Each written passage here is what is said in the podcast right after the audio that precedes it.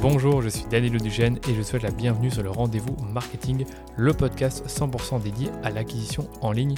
Qu'elle se fasse via les médias sociaux, la publicité en ligne ou le contenu, vous trouverez sur ce podcast des astuces, des bonnes pratiques et des stratégies déjà appliquées par des consultants spécialisés, agences et marques à succès pour booster votre acquisition. Et quant à moi, je me charge de tout dégrossir avec mes invités ou en solo afin que vous puissiez mettre en pratique ces conseils et ces stratégies dans votre business. Mais attention, dans le digital, ce qui était vrai aujourd'hui ne le sera peut-être plus demain, alors abonnez-vous à ce podcast pour rester constamment à jour. Ce podcast est rendu possible par DHS Digital, l'agence Social Ads experte en publicité Facebook que j'ai lancée pour accompagner les marques, jeunes ou établies, à accélérer leur croissance. Pour y arriver, on a développé une approche de la publicité qui combine expertise des leviers Social Ads, expertise créa et conseils stratégiques pour l'e-commerce. Et si vous cherchez justement à diminuer vos coûts d'acquisition ou scaler vos campagnes, je vous donne rendez-vous sur dhsdigital.eu pour m'en dire plus sur votre business. Bon épisode. Aujourd'hui, je vous retrouve pour le quatrième épisode de notre nouveau format, Crème de la crème. Vous le savez, avec ce format, on réunit dans un seul et même épisode des extraits d'épisodes que j'ai enregistrés sur une thématique spécifique. Depuis le lancement du format, nous avons abordé successivement la création sur Facebook Ads, les DNVB et le marketing B2B. Dans ce nouvel épisode, je vous propose de faire un tour d'horizon des stratégies de lancement pour vendre des programmes de formation en ligne. Ça s'applique également à du coaching, je précise. Sur le podcast, j'ai eu l'occasion d'en parler avec plusieurs personnes. PB Poncien, qui est copywriter professionnel, Charlotte Apieto, la fondatrice de Postadem, et Claire Gerbier, avec qui j'ai travaillé pour un de mes lancements. Ce qui est intéressant, c'est qu'on vous replonge dans des stratégies de lancement étape par étape et qui ont donné des bons résultats, donc des revenus à 5 ou 6 chiffres. Je propose d'ouvrir le bal avec PB, qui est copywriter professionnel depuis 4 ans et aussi le fondateur de Copy Rockstars, qui était au départ une agence de copywriting et qui est aujourd'hui plutôt une entreprise d'accompagnement pour former des copywriters. Avec PB, nous sommes revenus sur ce qu'est un lancement, sur les différents types de lancements et comment ils sont structurés au travers d'exemples que PB nous a partagés. On est revenu également sur l'aspect psychologique du lancement et justement la gestion du stress. Et enfin, les choses à faire absolument lors d'un lancement et les erreurs à éviter. Avant de vous diffuser cet extrait et étant donné que l'épisode est plutôt long, je précise que nous avons mis dans les notes de l'épisode le chapitrage pour que vous puissiez vous rendre à la partie du podcast qui vous intéresse le plus. C'est parti Bon, on passe au cœur du sujet. Lancement, tu en as brièvement parlé, donc tu as dit que tu faisais des lancements pour des business d'infoproduits, si je résume bien. Est-ce que déjà tu peux nous expliquer c'est quoi un lancement et pour quel type de produit ça s'applique? Parce que moi, quand j'entends parler de lancement, bah, si je pense au lancement des iPhones, pour moi, c'est un lancement. Un, lancement d'un iPhone, euh, c'est un lancement quand même. Donc, est-ce que c'est comme ça que tu vois la chose C'est totalement différent? C'est plus ou moins comme ça, euh, même plus plus que moins euh, comme ça que je vois la chose. Et c'est vrai que hum, quand, quand, je me suis là posé la question, c'est quoi un lancement? Au début, j'ai un peu j'ai un peu bloqué en me disant quelque part qu'est-ce que c'est un lancement? Qu'est-ce qu'un lancement, Danilo? Un lancement, oui, c'est ça. C'est un nouveau produit ou alors tu as un produit déjà existant mais qui, euh, qui par exemple n'est pas disponible pendant un temps déterminé, tu le ressors, tu veux que tout le monde le sache pour évidemment le vendre. Euh, ça s'appelle un lancement. Tu vois, Apple fait des lancements tous les ans. Quelque part, ils ont euh, ils ont leur webinaire entre guillemets webinaire c'est c'est leur présentation de leurs produits qui arrive euh, soit au mois de septembre tous les ans un petit peu il y en a des petits qui se présentent au printemps euh, de temps en temps. Boum euh, voilà voilà nos super résultats voilà ce qui s'est passé c'est top. Et talala voici le tout nouveau produit et voici pourquoi il faut l'acheter. Et quelque part sur tous les marchés un lancement c'est la même chose c'est juste la manière dont ça se dont ça se cristallise dans le réel dont ça se dont ça existe qui, qui peut différer voilà, et ça se présente comment justement un lancement pour toi, que ce soit dans l'infoproduit ou dans l'e-commerce ou euh, dans ce que tu veux? Généralement, ça se présente comment une stratégie de lancement? Ok, globalement, il y a autant de, types de lancements qu'il y a de produits, mais j'exagère quand même un tout petit peu la chose puisqu'on a fini par en, en, identifier à peu près 3-4 que je communique euh, avec nos clients qui nous permettent de nous repérer. Mais en gros, l'idée d'un lancement, c'est très simple. Tu as un nouveau produit et, euh, le lancement le plus simple que tu puisses faire, c'est demain, tu as une liste email, tu as des prospects dans ta, dans ta liste email, ou tu as des prospects sur, euh, pourquoi pas, Instagram, admettons, et tu communiques, tu leur communiques, euh, coucou, euh, voilà ce qui se passe aujourd'hui dans ta vie, voilà, voilà pourquoi il faut que ça change, voilà notre nouveau produit, voilà pourquoi il est important pour toi, et quelque part, en envoyant juste un email ou un post, tu es en train de lancer pour la première fois ce nouveau produit, tu vois. Tu peux faire ça pendant, tu peux envoyer un email par exemple par jour pendant une semaine, tu fais ton lancement. Ça, c'est, c'est quelque part, tu peux appeler ça un petit lancement. Si tu as envie de mettre un peu plus la dose, de te dire, OK, là, c'est un produit qui, par exemple, est un peu plus cher, je pense qu'on aura l'occasion d'en reparler. je veux mettre plus, plus d'efforts dans mon lancement vraiment davantage persuader les personnes de passer à l'action, tu peux faire plusieurs emails et pourquoi pas un, webinaire de vente, c'est-à-dire une conférence en ligne pendant laquelle tu vas présenter, euh, le produit et pourquoi bah, ta cible devrait l'acheter si c'est pertinent pour elle. Et après, tu peux passer vraiment sur le lancement euh, bien, bien, bien, bien de beau gosse, euh, où, là, tu pars en mode une semaine de lancement ou deux semaines de lancement pendant laquelle tu vas faire une, deux, trois conférences en ligne et pendant la troisième, vas-y, c'est parti, on lance le produit et peut-être que tu as plein de personnes qui sont des affiliés pour toi, qui vont le vendre également sur, euh, sur leur liste email. T'en parles partout et là, tu fais vraiment un super lancement, quoi. D'accord. Donc ça, c'est le troisième type finalement? Ouais. Ouais, vraiment, le, c'est nous ce qu'on appelle avec nos clients le lancement triple A. Euh, Tu peux avoir le lancement A pendant lequel tu vas faire un webinaire, un lancement B pendant lequel tu vas juste faire une séquence email, par exemple, et, euh, et le lancement C, ça c'est vraiment nos références en interne. Le lancement C, c'est plus, je te fais une petite promo pendant deux jours, tu vois. Ok, bon, je vais te donner un peu mon expérience rapidement. Donc moi, j'ai fait un peu tous ces lancements-là dont tu parles.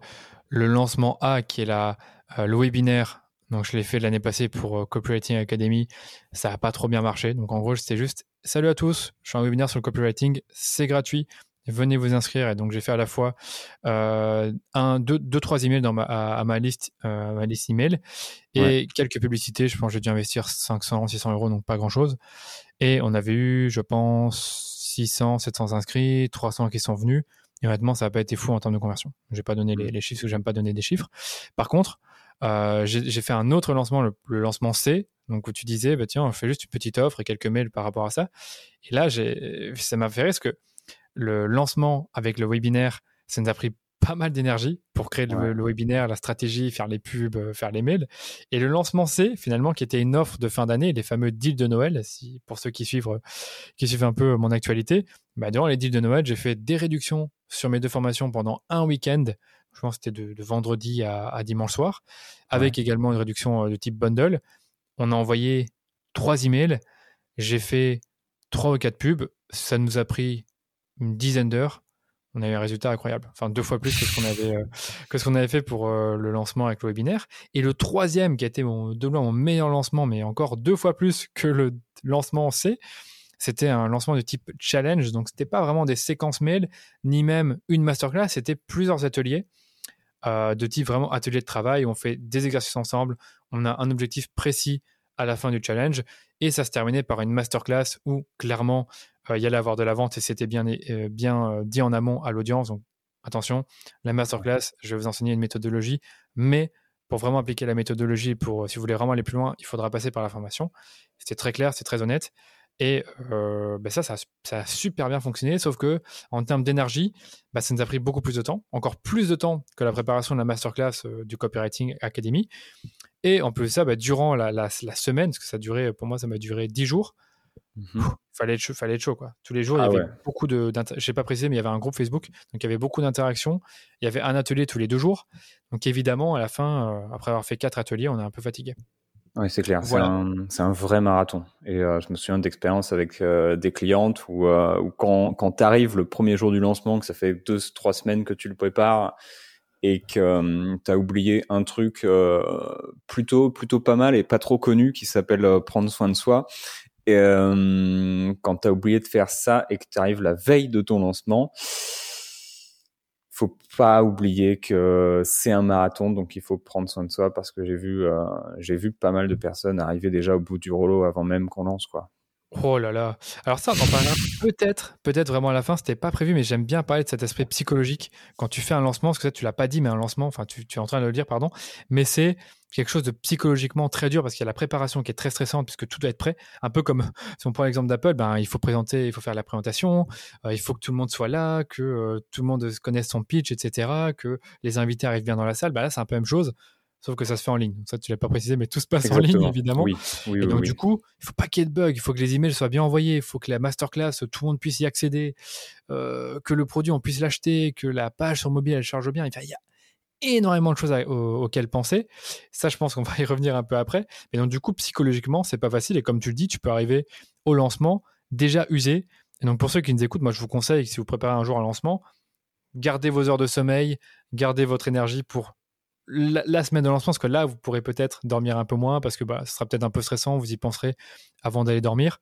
Euh, ou alors, il y aura des, des problèmes auxquels vous ne pouviez pas forcément, euh, que, vous pouviez, que vous pouviez pas anticiper. Donc clairement, l'énergie, il faut la garder pour la semaine de lancement. Moi, heureusement, pour le lancement que j'ai fait euh, pour Facebook Ads Academy il y a, a 3-4 mois, on en parlera peut-être après, honnêtement, je m'en suis bien sorti. C'est-à-dire que les, ateliers, je les ai faits.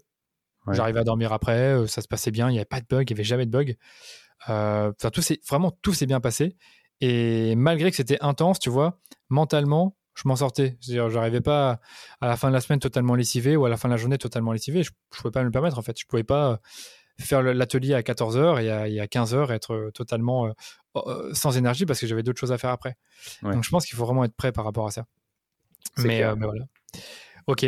avant de, continuer, je voulais te poser une autre question que j'ai pas pu te poser avant. C'était à quel moment c'est intéressant bah, de, mettre beaucoup d'énergie là-dedans, finalement, dans des lancements, quand tu veux mettre en avant une offre? Est-ce que tu vas juste le faire quand tu crées ton offre, c'est-à-dire quand, quand, elle est toute nouvelle, tu viens, tu viens de créer un produit? Bon, si tu peux le faire à d'autres moments, euh, moi, je pense, moi, je pense aussi au lancement un peu de type Black Friday où là, y a, finalement, c'est pas vraiment un nouveau produit, mais c'est un lancement en soi. Est-ce que tu vois d'autres moments durant lesquels euh, bah, mettre ton énergie pour un lancement? Ok. Euh, yes, je vais pas avoir la, la vérité vraie là-dessus et autant te dire que j'ai la vérité vraie sur rien du tout, mais je peux te faire des retours d'expérience qui sont qui sont les suivants. Il y a un truc qui est sûr déjà, c'est un client qui m'a dit ça après qu'on ait, euh, après qu'avec une autre cliente, on ait fait un lancement qui avait pas autant cartonné euh, qu'on l'espérait et qui est un peu comme euh, comme toi, comme tu l'as raconté, où beaucoup beaucoup d'énergie dans le lancement et derrière un chiffre d'affaires où tu te dis franchement, on aurait mieux fait d'envoyer une séquence email quoi. Ouais, c'est et, ça. et en fait là, le, cette remarque qu'il m'avait fait, c'est faut faire attention de pas chasser une mouche avec un bazooka quoi. Et c'était totalement ce qu'on a fait. Et, euh, et, on est complètement passé à côté de, de, ça en mode ouais, on va faire des trucs de fou parce que c'était fun et qu'on s'amusait. Mais euh, on a fini un peu rincé et, euh, et c'était une, une, belle idée de merde. Et mais on apprend, ça c'est chouette. Et c'est aussi justement maintenant quelque chose qui m'a qui m'a fait changer un peu le, le, process dans la manière dont on fait les choses. Par exemple, sur un nouveau produit, euh, ce que je vais plus faire aujourd'hui euh, avec les personnes avec qui je travaille, c'est ok, le premier lancement, on fait un beau lancement, mais on fait un lancement de chill, tu vois. On s'arrache pas non plus la tronche. C'est la première fois qu'on lance le produit, donc on peut même lancer une version euh, peut-être pas finale du, du produit, faire ce qu'on peut appeler quelque part, faut mieux l'appeler comme ça en interne une bêta, tu vois. Ok, on lance, on fait rentrer du monde, c'est chouette, on envoie des emails, on envoie des emails, mais on on va pas tenter tenter le diable en, euh, en se disant tiens vas-y euh, c'est la première fois que, euh, que tu cours 3 km à pied et que tu fais un Burning Man non pas du tout pas un Burning Man comme on appelle ça déjà un espèce de marathon où tu as 40 000 épreuves bref j'ai perdu le mot bref tu, te dis tu te tapes pas un marathon de, de 12 km pour ton premier marathon et quand tu fais un lancement, c'est un peu pareil. Tu commences par faire un kilomètre, donc tu fais un petit lancement, tu vois si ça mord ou pas. Comme ça, au moins, si ton offre est à côté de la plaque, tu le sais tout de suite et tu t'es pas tué pour euh, pour le faire. Ensuite, la, la, deuxième variable euh, qu'on prend en compte quelque part, c'est aussi le prix où euh, tu vas pas te dire je vais faire un lancement avec quatre masterclass pour un produit à moins de 100 euros c'est euh, un peu absurde de t'envoyer 3, 4, 5, 6, 7, 8 emails, t'es bien quoi. Euh, quand tu commences à toucher entre 500 et 1000 euros, ça peut devenir pertinent de faire une, euh, de faire une masterclass, de faire un webinaire. Mais euh, je vois des gens qui, euh, qui s'en sortent, euh, qui s'en sortent sans. C'est possible qu'ils puissent faire mieux euh, s'il faisait ça, euh, s'il faisait ça sans, euh, s'il faisait ça pardon avec un, webinaire ou une masterclass. Sur du trafic froid, ici c'est pertinent aussi parce que comme ça tu, tu vas passer une heure avec ces personnes et là le trafic froid c'est du trafic qui te connaît pas et là tu te dis ok je suis entre 500 et 1000 mais ils me connaissent pas donc c'est pertinent de faire effectivement une un webinaire, une masterclass. Okay. Et après quand tu commences à tacler plus de plus de 1000, 2000 euros, effectivement, ça devient intéressant de faire euh, des super lancements où tu vas avoir plusieurs ateliers, plusieurs conférences. Et mais malgré ça, j'ai quand même vu des personnes faire en mode ah non cette année, franchement, j'ai la flemme. Je fais un lancement chillax, j'envoie juste des emails pendant 10 jours. Certes, ça va pas autant performer que le lancement précédent, mais ça a eu des résultats. En gros, c'est se dire aussi quels enjeux je veux donner à mon lancement. Est-ce que j'ai envie de tout donner? Est-ce que je suis bien avec peut-être 30% de résultats en moins, mais ça me va sur, sur, mon, sur ma vie perso derrière, tu vois. D'accord. Si je, si je dois vraiment résumer la réponse, en gros, par rapport au moment où c'est intéressant, c'est quand tu lances une nouvelle offre. Donc au début, tu vas faire un lancement calme, chill, parce que bon, tu vas le lancer, t'as pas forcément, tu sais pas forcément ce que ça va donner, donc autant déjà faire un petit test et puis si ça donne vraiment bien, tu vas à fond. On n'est pas Apple, hein, on n'est pas une société qui fait des milliards, c'est un peu différent que lancer un iPhone, donc euh, oubliez un peu la, l'exemple, la comparaison avec Apple. Et tu disais aussi, ça dépend aussi du prix. Donc ça c'est intéressant ce que tu as dit là, c'est que euh, en effet, c'est un produit qui coûte 100 euros. Tu vas pas préparer euh, un lancement sur trois mois avec 10 masterclass parce que ça vaut pas le coup. Là, autant plutôt passer par des séquences mail ou peut-être générer du trafic vers une newsletter ou faire des publicités euh, très spécifiques en retargeting et vendre le produit qui coûte 100 euros. Par contre, quand ça coûte plus cher, là, il faut un peu plus se préparer. Tu as parlé de la barre des 500 euros, des 1000 euros, des 2000 euros. Donc, euh, je suppose que si tu fais un produit à moins de 500 euros, tu peux encore t'en sortir avec des séquences mail. Par contre, quand ça commence à dépasser les 500 euros, c'est un peu plus dur. Je peux parler d'expérience, mes formations, elles coûtent 500 euros. Quand j'ai fait des séquences mail, ça a marché en mode, comment dire, lancement de produit. Donc, c'est la première fois que le produit existe Là, j'ai fait que des séquences mail, mais à chaque fois que j'ai mis à jour le produit ou que j'ai rajouté des choses, etc., euh, j'ai quand même fait une petite masterclass ou un, ou un webinaire, pardon, pour, euh, pour vendre l'offre. Et après, tout, tout ça, bien sûr, a été suivi par des séquences mail. Mmh yes. Ah, et par contre, quand ça coûte plus 1000 euros, là, il faut y aller, quoi. Il faut quand même faire. Euh, ouais, c'est pas mal d'y aller. Si tu, si tu, veux un maximum de, si tu veux un maximum de résultats, euh, faut y aller quelque part. C'est aussi quand sur un produit à plus de 1000 euros si tu as un bon produit qui est devant la bonne audience, euh, plus tu vas mettre d'énergie dans ton lancement, plus tu mets de chance aussi de ton côté euh, d'avoir des résultats. Et là, tu vas chasser plus un alligator au bazooka et au moins easy l'alligator, quoi. non, c'est vraiment ça. Je suis d'accord avec toi parce que moi, je ne me vois pas trop vendre un produit à 1000 euros juste avec des emails. Il y en a qui y arrivent et je pense c'est que plus tu es crédible, plus c'est facile. Imagine, tu es euh, le meilleur marketeur de France, tu es, connu comme étant le meilleur marketeur de France. Évidemment qu'en envoyant quelques mails, tu vas vendre parce que tu es le meilleur marketeur de France. Si tu es celui qui n'est pas le plus connu, on ne te connaît pas très bien, bah là, il faudra peut-être un peu plus se montrer, créer de la, créer de la crédibilité. Est-ce que toi, justement, quand tu travailles avec tes clients, en fonction un peu de leur notoriété, tu vas adapter ta stratégie de lancement? C'est une bonne remarque. C'est une très très bonne remarque. C'est. Euh, quelque part, c'est une variable qui, est prise en compte, mais il y a tellement d'autres variables qu'elle est euh, au même niveau que les autres, en un sens. Maintenant, si c'est quelqu'un qui a déjà une énorme notoriété, par exemple dans le marketing, techniquement, il n'a pas besoin de moi.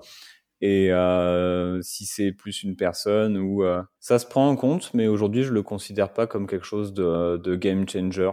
Moi, je me disais justement que plus tu es connu, ben plus justement, enfin moins tu as d'efforts à faire en termes de promotion. Euh, par rapport à quelqu'un qui est, euh, qui est pas trop connu. Après, c'est vrai que tu as des Martin Latulipe qui est justement très connu, qui font des lancements incroyables. Je sais pas si tu connais Martin Latulipe, qui fait vraiment des, des, gros lancements une fois par an. Ça, on l'a pas précisé, mais euh, je pense que ça faisait partie de mes questions. C'était la, meilleure fréquence de lancement. Il y en a qui le font une fois par an, d'autres qui le font trois, quatre fois par an.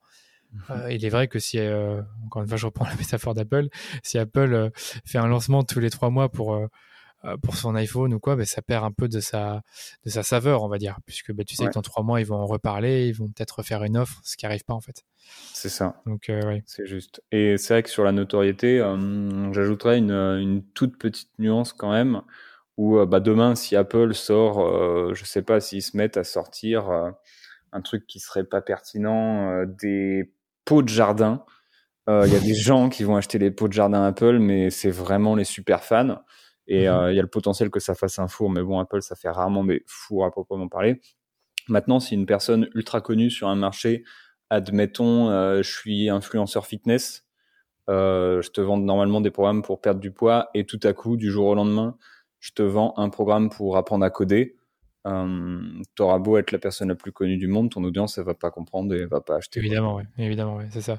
Ça, c'est toujours une difficulté. C'est vrai qu'il y a beaucoup de marketeurs qui vont pivoter un tout petit peu, qui vont changer un peu de sujet, où ils vont avoir beaucoup de mal à, à, vendre. C'est sûr et certain. J'ai pas d'exemple en tête, mais parfois, il y a toujours un risque quand tu lances un nouveau produit qui est pas forcément celui que les gens attendaient.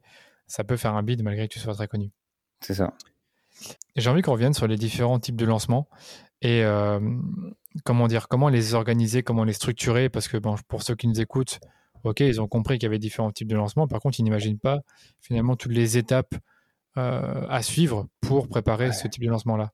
Donc, si par exemple on prend le lancement vraiment, on va dire facile, où juste tu prépares une séquence email. À part la séquence email, tu dois faire quoi? À part faire des emails, est-ce que tu dois faire euh, de la publicité pour attirer du trafic?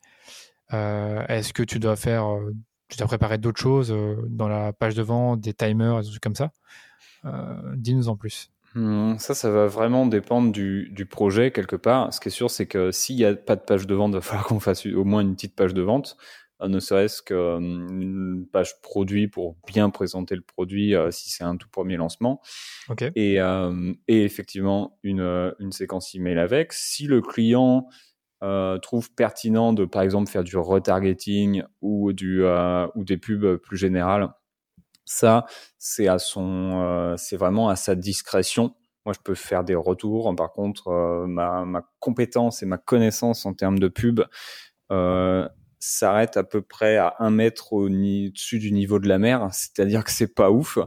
Et euh, mais si je regarde vraiment le projet, on va voir toutes ces recherches, on va déterminer les travaux à faire, donc email, page de vente. Après, pour tout ce qui va être timer, toutes ces choses-là, c'est des trucs qui, d'expérience, effectivement, convertissent mieux.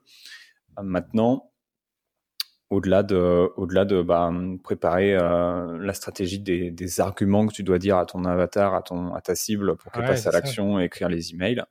Euh, comme ça, là, euh, c'est la première chose qui, qui, me vient le plus quelque part, mais il y a toujours ce travail en amont de se dire, OK, euh, qu'est-ce qu'on doit leur dire, dans quel ordre idéalement on va leur dire, parce que à quoi ressemble aussi le business du client? Si c'est un client qui fait de l'email quotidien et qui lance toutes les semaines un nouveau produit, techniquement, on va pas, on va pas se fouler pour euh, pour faire une euh, séquence email ultra pensée de tiens, on va le faire passer par là, par là, par là. On va juste cartonner la tronche euh, de la de la liste. Si c'est un client qui fait ça une fois par semestre, admettons, là, ça peut être plus intéressant de voir dans quel ordre idéalement on va mettre les emails en ayant quand même totalement conscience que rares sont les personnes qui liront absolument tous les emails et encore plus dans l'ordre. C'est ça, c'est quand tu prépares une séquence, tu ne fais pas n'importe comment, il y a vraiment un ordre. Justement, on peut peut-être en parler rapidement. Souvent, une séquence mail, ça va ressembler à quoi? Moi, j'ai toujours mon idée en tête avec, tu sais, euh, euh, l'introduction, on va dire pourquoi je fais ce que je fais, pourquoi j'ai créé ce produit. Puis mmh après, peut-être un tout petit peu de contenu. Euh, enfin, moi, j'aime bien faire. En fait, je sais pas comment expliquer, mais j'aime bien euh, ne pas dévoiler tout de suite, créer de l'anticipation et ensuite dévoiler. Donc, admettons que lundi, premier mail, c'est teasing. Deuxième jour, c'est euh, du contenu plus encore un peu de teasing. Et troisième jour, c'est le lancement officiel. Et après, ben là, on a des emails qui sont plus centrés sur le, produit, sur un bénéfice en particulier, sur une objection, avoir les fameuses foires questions. C'est quoi un peu les types d'emails que tu vas ajouter dans ta séquence généralement? Alors, dans la séquence, sur, euh, sur ce type de lancement vraiment où on lance euh, où le client lance rarement parce qu'il a assez peu de assez peu de produits ou qu'il a juste euh, prévu de lancer un programme un petit peu phare quelque part tous les tous les trimestres ou tous les semestres. On va penser un petit peu la méthode bah, comme toi où on va se dire d'abord on va créer de l'anticipation et on va bien teaser la chose en en allant tacler déjà ce qui se passe dans la tête de notre prospect. Donc, OK, dans quelle situation il va être Quel est l'email le plus pertinent de lui envoyer Et quels sont, quelque part, euh, sur un, deux, trois, quatre emails, les croyances qu'on peut reformuler, les informations qu'on peut lui donner pour euh, lui donner confiance dans sa capacité à changer la situation de merde dans laquelle il est. Euh, on va commencer par là. Après, on peut faire un magnifique reveal des familles de voilà ce qu'il faut que tu fasses pour vraiment, admettons, bah, résoudre ta problématique. Et voilà le programme euh, qui est prévu juste pour ça. Alors je donne tout ça en sachant qu'il n'y euh, a pas de... C'est un exemple euh, pertinent de séquence email qui, qui est bien, sur lequel s'appuyer. Est-ce que c'est la meilleure du monde? Absolument pas. Encore une fois, tout dépend de la stratégie, tout dépend du business de client et, et de toutes ces, de toutes ces données-là. Mais une fois que, hum, si je reprends, une fois que tu as envoyé cet email où tu parles du programme, quelque part, tu peux dans tes emails traiter des objections. Euh, continuer de hum, comment dire tu traites une objection, deux objections. Souvent, il va y avoir des objections de temps, d'argent. Tu peux traiter ça en un email. Euh, redonner encore une fois un petit shot à la personne de, de pouvoir. Quand je dis un shot de pouvoir, c'est euh, montrer sa capacité à réussir avec ton produit maintenant, tu vois. Donc ça va être simple en fait euh, pour elle de, de réussir avec ton produit pourquoi pas balancer une petite histoire, euh, pas piquer des hannetons euh, d'un client qui a précédé, qui a eu des bons résultats. Bam, je te raconte l'histoire de Marjorie qui a fait X, Y, Z. Et franchement, Marjorie, euh, elle est pas, je veux dire, c'est pas une déesse venue de, je ne sais quelle galaxie. C'est un être humain comme toi, donc tu peux toi aussi réussir. c'est ensuite, qu'est-ce qu'on met? La FAQ. Parfois, on en fait mais euh, c'est quand même un email très lourd qui est pas hyper digeste. Et, euh, et un truc qu'on va plus aller chercher, c'est ensuite, moi de plus en plus aussi, je me laisse de l'air en me disant, OK, on va recevoir des messages de, de clients, de clientes, de prospects, de prospects, et voir, euh, et voir de là s'il y a de nouvelles choses à dire dans des emails pour faire sauter encore, euh, pour faire sauter encore des blocages pourquoi pas raconter, euh, nous ce qu'on aime bien faire, c'est le dernier jour du lancement, comme on envoie beaucoup d'emails. Si je te prends un exemple euh, sur, euh, sur le dernier lancement qu'on a fait, je crois qu'on a envoyé plus de 35 emails en l'espace de 10 jours, ce qui est pas mal. tout le monde n'a pas reçu les 35 emails, mais, mais pour ceux qui ont suivi le lancement jusqu'au bout, c'est une belle dose. Et dernier jour, par exemple, on va faire un email complètement what the fuck, démarrer la journée par ça, en mode OK, euh, tiens, aujourd'hui, je te raconte une histoire que tu vas connecter derrière à ton produit, mais qui vraiment apporte de l'air dans, ton lancement, en mode, euh, vas-y, euh, on est en train de lancer, mais là, viens, on discute un peu, on se raconte des blagues, on passe un bon moment, c'est cool. Puis un email où vraiment on dit à la personne, écoute, là, c'est un peu le moment quelque part de vendre ta décision, de prendre ta décision. Et en fait, si j'ai fait le lapsus vendre, c'est parce que dans cet email, tu vends pas ton produit, mais tu vends la décision de la personne. Tu vends la prise de décision en mode OK. Euh, je veux pas que tu achètes nécessairement, je veux juste que tu décides ou non d'acheter. Parce qu'en fait, c'est ça qui tue les ventes. C'est la procrastination et c'est le fait de, des personnes de pas prendre de décision. Elle prend cette décision, c'est oui, c'est non. Et après, tu as un petit, euh, un petit euh, fermeture des portes des familles, tout simplement. Quoi. Super intéressant. Super intéressant, il y avait pas mal de mails maintenant que tu, m'as vraiment euh, scotché avec tous les mails que, que tu envoies. Bon, euh, c'est vrai que pas besoin d'en envoyer 35, je pense que ça a dû faire peur beaucoup de personnes qui, qui écoutaient. Je pense que déjà 10 mails, c'est déjà pas mal sur une période de 7 à 10 jours. Moi, c'est un peu ce que je fais, c'est quand je fais des lancements, il y a toujours 3-4 euh, mails de pré-lancement, et puis après un mail par jour pendant une semaine, donc ça fait une dizaine de mails. non, je pensais un mail par jour plus deux le dernier jour. C'est normal d'envoyer deux mails le dernier jour parce qu'il y a toujours la, la prise de décision, comme tu dis, et la fermeture des portes. Donc tu parles justement de ça, de fermeture des portes. Donc justement, dans un lancement, il faut souvent prévoir, ça on n'a pas beaucoup parlé, une notion euh, d'urgence, de rareté, puisque l'offre, parce que l'offre que tu vas faire est importante. Qu'est-ce que tu peux nous dire là-dessus par rapport aux offres qu'on fait dans les lancements?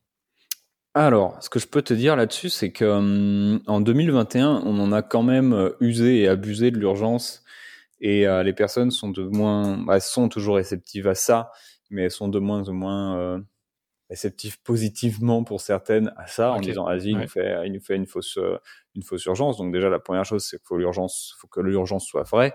C'est-à-dire que si tu fermes les portes en disant ouais, c'est la dernière fois que je te propose, et que tu les rouvres deux semaines après en disant oh vas-y, en fait, on rouvre un tout petit peu pour l'air terre, euh, c'est pas très respectueux de tes clients et, euh, et de tes clientes quelque part. En effet.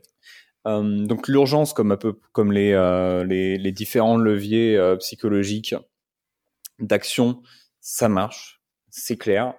Est-ce que ça marche, euh, ça marche bien? Oui, toujours. Que ce soit une urgence dont ferme les portes, que ce soit une urgence de OK cette fois-ci j'augmente le prix, ou que ce soit une urgence de tiens en ce moment il y a une promo spéciale, euh, ça marchera toujours beaucoup mieux que, que pas d'urgence. Oui. Et euh, parce qu'en fait, non seulement tes prospects, ils ont besoin d'avoir de bonnes raisons d'acheter, c'est important, que ce soit pertinent pour eux d'acheter, mais ils ont besoin d'avoir de bonnes raisons d'acheter maintenant, en fait, et pas dans, euh, et pas dans six mois. Et l'urgence, c'est un des moyens, effectivement, de, d'acheter maintenant et pas dans six mois. Et c'est effectivement, tu peux dire, bon, on va ouvrir les portes sur telle semaine, ou alors euh, jusqu'à tel jour, ça va être tel tarif et après, ça va augmenter. Ou encore, euh, ok, là, promo spéciale, telle réduction jusqu'à tel jour, quoi. Ok. Il faut souvent justifier l'urgence. Moi, c'est un truc que j'aime bien dire, c'est voilà, il y a, y a, cette notion d'urgence parce que, et là tu donnes une raison spécifique. Moi par exemple, si je dis je fais une promotion spéciale sur ma formation, bah, je le fais jusque dimanche soir parce que c'est l'anniversaire de la formation, elle a été mise à jour. Par contre, je ne peux pas faire une thérapie toute l'année. quoi. C'est pour ceux qui sont vraiment motivés de l'apprendre maintenant et de se faire accompagner maintenant. mais euh, c'est pas toute l'année que je vais rendre la formation à, à un prix 20-30% moins cher.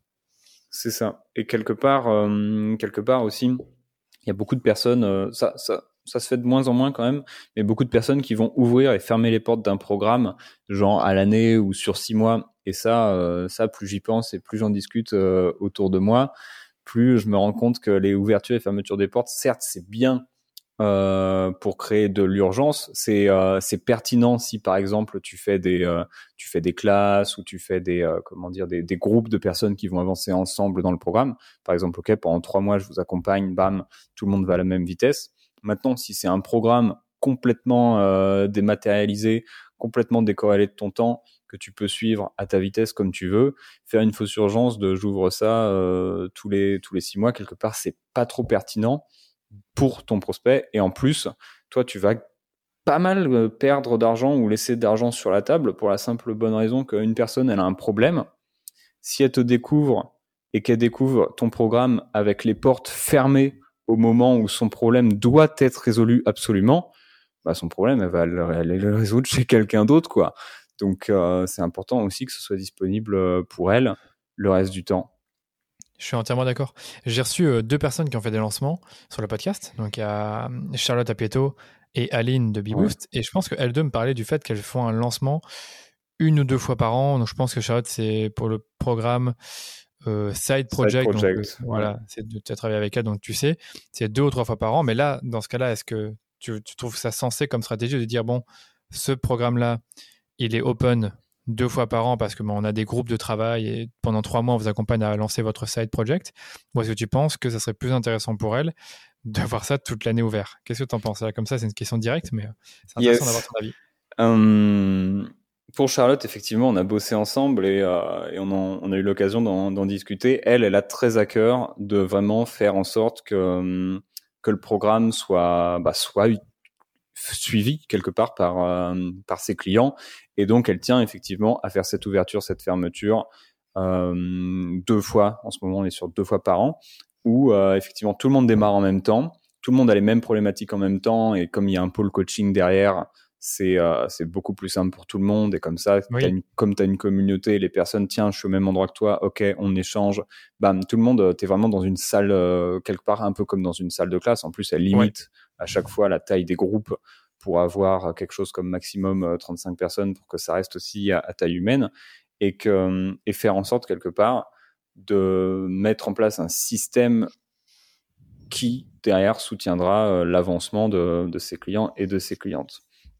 Maintenant, moi, en tant que gars qui, qui, qui veut vendre, j'ai euh, j'ai forcément poussé l'idée de dire tu peux proposer un side project, euh, un side project sans sans l'accompagnement, sans les classes, en mode voilà, tu le laisses ouvert euh, tout le temps.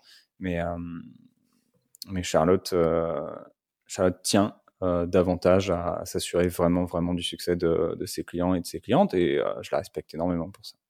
D'accord. Et donc, du coup, finalement, c'est ce que tu as dit est très, intéressant, c'est que si tu as un type de produit, bon là, on, revient sur les produits de formation où tu as de l'accompagnement, faire un lancement une ou deux fois par an, c'est intéressant si tu veux t'assurer de pouvoir suivre tes membres, tes clients, tes, euh, j'allais dire élèves, je ne suis pas sûr que c'est le bon terme, euh, dans, leur, dans leur réussite. Parce que c'est vrai que si tu fais un lancement euh, tous les mois, enfin pas un lancement tous les mois, c'est que tu fais un lancement tous les, tous les six mois, mais que le reste du temps, le produit est disponible à la vente, peut-être à un prix plus élevé, et tu en as qui débarquent en plein milieu, c'est pas facile pour eux, ou alors il faut reprendre un mentor spécifique pour juste cette personne-là. Donc je pense qu'en termes d'organisation, c'est pas facile. J'ai donné aussi l'exemple d'Aline tout à l'heure. Aline, c'est encore différent. C'est un produit qui coûte encore plus cher. Je sais plus quel est le prix, donc ça, je sais pas si je dois le dire ou si je dois pas le dire, mais bref, il y a un, prix pour ce produit-là qui est euh, une, académie pour lancer un business en ligne. Encore une fois, ça c'est pareil. J'ai l'impression que c'est pas le truc que tu peux prendre en milieu d'année euh, tout seul dans ton coin. C'est un truc où, encore une fois, tu, te fais coacher, tu as des coachings de groupe toutes les semaines, si j'ai bien compris.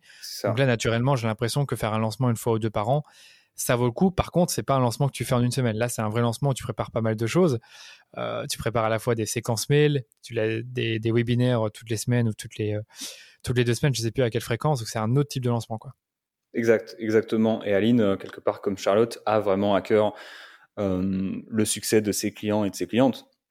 Et avec en plus ce pôle, ce pôle coaching où tu avances au fur et à mesure, où je crois qu'elle fait des lives avec, avec ses clients plusieurs fois, plusieurs fois par mois ou moins une fois par mois, forcément ça facilite la vie de tout le monde d'être tous à la même vitesse, de tous avancer ensemble.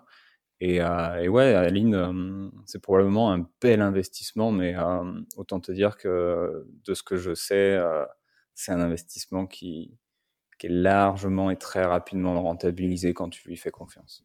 Ouais, je vois. Ok, super. Par contre, tu vois, pour ma formation sur la pub Facebook, pour moi, ça n'a jamais eu de sens de retirer la formation du catalogue parce que, comme tu le disais, si quelqu'un a un problème et qu'il veut une formation sur la pub Facebook et qu'il se rend compte que la mienne est ouverte seulement deux fois par an, c'est trop bête. C'est juste trop bête, il va aller voir ailleurs parce que des formations Facebook Ads, bon, je vais pas dire mes concurrents, mais il y en a quand même pas mal qui en vendent. Donc évidemment, c'est trop con de, la rendre disponible seulement une ou deux fois par an en phase de lancement. Donc ça, c'est clair. Ça, c'est clair. Euh, donc on a parlé peut-être du, lancement avec séquence mail. Ensuite, on a le lancement un peu euh, type webinar et ensuite celui avec plusieurs webinars. Si on mmh reprend juste le lancement avec webinar, est-ce qu'il y a d'autres choses à préparer en plus de ce qu'on avait déjà dit, les séquences mail, euh, le fait d'attirer du trafic, préparer une bonne offre? Euh, tu vois d'autres choses à préparer? Mmh. Pour ce lancement-là, bon, évidemment, le webinaire, il faut le préparer, mais genre des trucs vraiment à savoir, à avoir en tête pour ne pas oublier, pour ceux qui nous écoutent. C'est euh, une très très bonne question. Failli d'aller chercher dans les recoins, puisque moi je mets tous toujours sur des, dans les recoins de ma tête, puisque je mets tout, toujours sur des checklists, et comme ça, ça me permet de pas mal vider mon cerveau. quelque chose qu'il faut garder fondamentalement en tête avant de, avant de lancer, après, tout ce qui est l'aspect technique, ça, c'est euh, au regard du client, mais bon, c'est mieux quand même. Euh, je veux dire, si tu es le copywriter, que, que tu as bossé comme euh, quand même pas mal pour que, tout, pour que ce soit un problème technique qui vienne défoncer ton, ton travail, ça fout les boules. Quelque chose que, que je fais, effectivement, que je garde en tête, que je recommande aux clients, c'est que s'il fait, par exemple, des, des webinaires, des masterclass, toujours, toujours, toujours avoir un backup plan en mode euh, tiens si demain ton logiciel euh, il plante en plein milieu il te faut absolument un backup euh, pour ramener tout le monde tout le monde ah derrière quoi et rester au moins juste te sentir serein au moment où si ça pète ok tu sais quoi faire quoi Ouais, ça c'est une bonne idée. Moi, j'avais envie de rajouter quelque chose d'autre, c'est que quand tu fais un webinaire, généralement, tu dois envoyer plusieurs mails de rappel. C'est-à-dire, le matin, ça commence. si le webinaire est à 18h, ben, renvoyer un mail à 17h et encore un autre à 17h45 pour l'avant-webinaire. Euh, je sais pas si tu préconises d'envoyer de, le replay, le replay du webinaire. C'est. Hmm, comment dire? On l'a beaucoup fait. On fait souvent sur, euh, sur 24 à 48 heures parce que des personnes le demandent beaucoup. Maintenant, euh, tu vendras toujours beaucoup, beaucoup, beaucoup, beaucoup, beaucoup mieux en live qu'en replay. Donc, euh, quitte, à, quitte à faire quelque chose, ça demande un peu plus d'efforts, mais euh, refait, euh, si tu dois refaire un, un, live ou quelque chose comme ça derrière pour avoir des, des personnes justement en live et répondre à d'autres questions, mieux vaut limite faire ça qu'envoyer un, un replay, puisqu'après, quand tu passes en mode vente, je veux dire, tu vas envoyer une personne sur un replay, cette personne va regarder le replay, elle va voir le début, il y a son chat qui va venir sur ses genoux, elle va jouer avec son chat, elle va se rendre compte qu'il est 20h50, que c'est l'heure de Colanta, terminé, tu vois, il n'y a plus de replay, il n'y a pas de vente. Donc, ouais, c'est vrai, je suis d'accord avec toi. C'est vrai que le, replay, c'est à, nos risques et périls, quoi. Parce que s'il y a des choses qu'on veut, euh, comment dire, qui sont plus pertinentes, qui ont plus lieu d'être euh, en replay, ben alors autant pas euh, forcément les renvoyer, les recommuniquer. Moi, il y a un truc que j'aime bien dans le webinaire, c'est de faire une offre vraiment uniquement disponible durant le webinaire. Est-ce que c'est un truc que tu fais pour tes clients et qui, qui marche bien pour eux? Oui, ça, de ouf, on a différents types. C'est vrai qu'on a différents types d'offres dans au fur et à mesure de lancement que tu vas faire. Pendant le webinaire, c'est clair que c'est c'est vraiment vraiment vraiment bien et recommandé de faire une offre spéciale webinaire pour ceux qui sont là en live. Vous avez par exemple soit des bonus en plus, soit un tarif encore plus préférentiel parce que parce que vous êtes là en live et c'est et c'est ultra beau gosse. Et ensuite après le lendemain, ok, c'est ouverture par exemple pour tout le monde à un autre tarif qui n'est pas un tarif quelque part early bird de ceux qui étaient présents au webinaire. Et si tu veux éviter aussi euh, le ventre, ce qu'on appelle le ventre mou d'un lancement où souvent, vas-y, tu lances, ça y est, ça vend de ouf. Et après, tu as trois jours où il se passe rien. Oh oui. et, euh, où tu te ronges les ongles, bah là tu peux faire un bonus de, de mi-lancement en mode ah tiens, je t'en ai pas parlé, mais il y a ce bonus qui est là, il est disponible que jusqu'à par exemple demain soir. Si tu rejoins l'information, du coup, là, avant demain soir, tu as ce bonus supplémentaire, cadeau, surprise, qui arrive. Évidemment, ce bonus, tu le donnes à tous ceux qui ont rejoint ton programme avant, que ce soit dans le webinaire ou, euh, ou dans les jours euh, qui précèdent euh, l'annonce du bonus, sans nécessairement leur annoncer, parce que ça fait toujours super plaisir d'avoir un petit cadeau surprise. Ah, c'est super intéressant ça. Et ce cadeau, ça peut être quoi rapidement? Quelque chose qui va venir très très bien complémenter ta formation. Et limite, la question à se poser, c'est est-ce que limite ce bonus, je pourrais le vendre séparément? Parce que parfois tu peux aussi le fournir en downsell derrière ton lancement. En downsell, c'est-à-dire que, ok, t'as pas, pas pris mon, mon programme qui euh, peut-être était un tarif un peu, un peu trop élevé ou pas pertinent pour toi. Tiens, voilà ce petit bonus. Euh, voilà ce petit bonus pour, euh, je sais pas, un tiers, un quart du prix. Une fois que tu as, terminé ton lancement, tu vois, ça te permet d'aller chercher quelques petits euros. Mais si vraiment tu veux faire plein de produits, autant directement bah, faire plein de produits et euh, faire plein de petits produits et chercher plutôt du côté de la, ce qu'on appelle la méthode des petits produits. Quoi. Ouais, la récurrence, la récurrence, méthode des petits produits, enfin, c'est augmenter la fréquence euh, d'achat, on va dire. C'est ça. Super intéressant. Bah écoute, on, en discutera peut-être un autre jour, parce que ça m'intéresse d'en savoir plus sur comment est-ce que je pourrais intégrer des, des mini-produits, comme tu dis, en, guise de bonus durant mes propres lancements. Parce que comme tu dis, tu fais une webinaire, un masterclass, une séquence mail. Au début, au moment où tu introduis ton offre, ça vend super bien, ce qui est normal, parce que l'offre, elle est là, elle vient les gens l'attendaient. Euh, surtout si tu as fait une offre spéciale webinaire. Et puis après, pendant 3-4 jours, ça va un peu moins. Donc du coup, pour raviver les ventes, tu fais une offre de type bonus. Et puis généralement, bah, à la fin, ça on n'a pas forcément parlé, mais si vous faites des lancements, vous savez, enfin, vous allez vite découvrir que les, le dernier jour, les dernières heures, c'est là où vous faites beaucoup de ventes. Pour mon dernier lancement, 50% des ventes ont été faites euh, le dernier jour, voire même un peu plus. Donc c'était quand même énorme. Et on parle pas de deux ou trois ventes, C'était beaucoup plus de ventes. Donc clairement, c'est super intéressant de mettre le paquet le dernier jour. C'est clair. Euh, euh, et, je confirme aussi que les offres spéciales webinaires, c'est super aussi. Et il faut, enfin, moi, je, considère que juste faire une offre de prix durant le webinaire, c'est peut-être pas suffisant. C'est bien d'avoir des bonus supplémentaires et pas juste euh, mmh dévaloriser le truc. Donc dire, voilà, le produit, je sais pas, mettons qu'il coûte 1000 euros. En période de lancement, il coûte 750. Et si tu dis, bon, durant le webinaire, ça coûte seulement 400 euros, 500 euros, c'est un peu dommage que tu élimines toute ta marge. bon, même si avec les, produits digitaux, c'est peut-être pas le sujet, mais les marges sont plus élevées quand même, je trouve c'est un peu dommage de faire passer le produit de 1000 à 500 durant juste une heure ou deux euh, pendant le webinaire. Après, peut-être que ça marche bien, mais on dévalorise quand même beaucoup euh, le produit et ça, c'est un peu dommage. Ouais, faire un 1500, c'est un peu. Euh, ouais, j'ai pris un exemple avec ça. Un peu violent, ouais. un peu violent. Et un peu beaucoup. Je me suis fait une remarque aussi. Il y a peut-être des personnes qui nous écoutent qui sont en train de se dire Attends, mais, déjà, ok, webinaire et tout, c'est cool, mais déjà, envoyer 7 emails comme ça sur une semaine, mais vous êtes fous. Euh, c'est quelque chose qu'on m'a déjà beaucoup dit. Quand, quand peut-être que tout à l'heure, même quand j'ai dégainé 35 euh, emails en 10 jours, ah euh, il y a quelqu'un qui a, cassé son plafond là, donc euh, va falloir vite vite appeler appeler quelqu'un pour réparer le plafond. Mais euh, ce que, ok, ce que ce que je veux dire vraiment pour pour rassurer à ce niveau-là, c'est que la première chose, bon, les 35 emails, tout le monde ne, ne les reçoit pas puisqu'on avait un système de tag justement. Est-ce que est-ce que tu es inscrit à la conférence ou pas?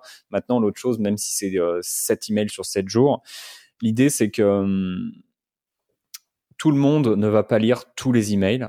Ceux qui vont lire tous les emails sont les personnes les plus intéressées. Donc, tant mieux qu'elles lisent tous les emails parce que plus elle lit d'emails, plus euh, potentiellement elle peut être persuadée ou pas persuadée, mais au moins prendre sa décision. Et, hum, et donc, toutes les autres, faut garder en tête qu'elles verront pas tous les emails. Donc, plus tu leur donnes d'opportunités de voir ton email, parce qu'elles en ont besoin, parce que voilà, on a une vie chargée. Moi, l'autre fois, encore une fois, c'était quand C'était il y a quelques mois où je me suis fait la remarque. J'attendais le lancement de quelqu'un, j'ai oublié, je vois ces emails, je vois ces emails, je vois ces emails, je les ouvre pas. Et paf, un jour, il y a un email qui fait des clics. Euh, je l'ouvre, je me dis ah putain oui c'est l'offre que j'attendais, j'avais oublié. Ça y est, j'ouvre, euh, je clique, mais il a fallu quand même que cette personne m'envoie régulièrement des emails pour que ah oui ça y est, ça reconnecte dans mon cerveau, il est vraiment toute mon attention et je passe à l'action. Et ça c'est le cas de la grande majorité des personnes dans une liste email. Non, mais c'est vrai. Peut-être que 35, c'était beaucoup, mais c'est vrai qu'il faut beaucoup d'emails. Euh, il ne faut pas avoir peur en se disant qu'on envoie 10, 10 mails sur 7 jours ou 15 mails. C'est pas. Comme tu dis, il y a un système de tag, tout dépend de sur quel email tu as cliqué, dans quelle liste tu es.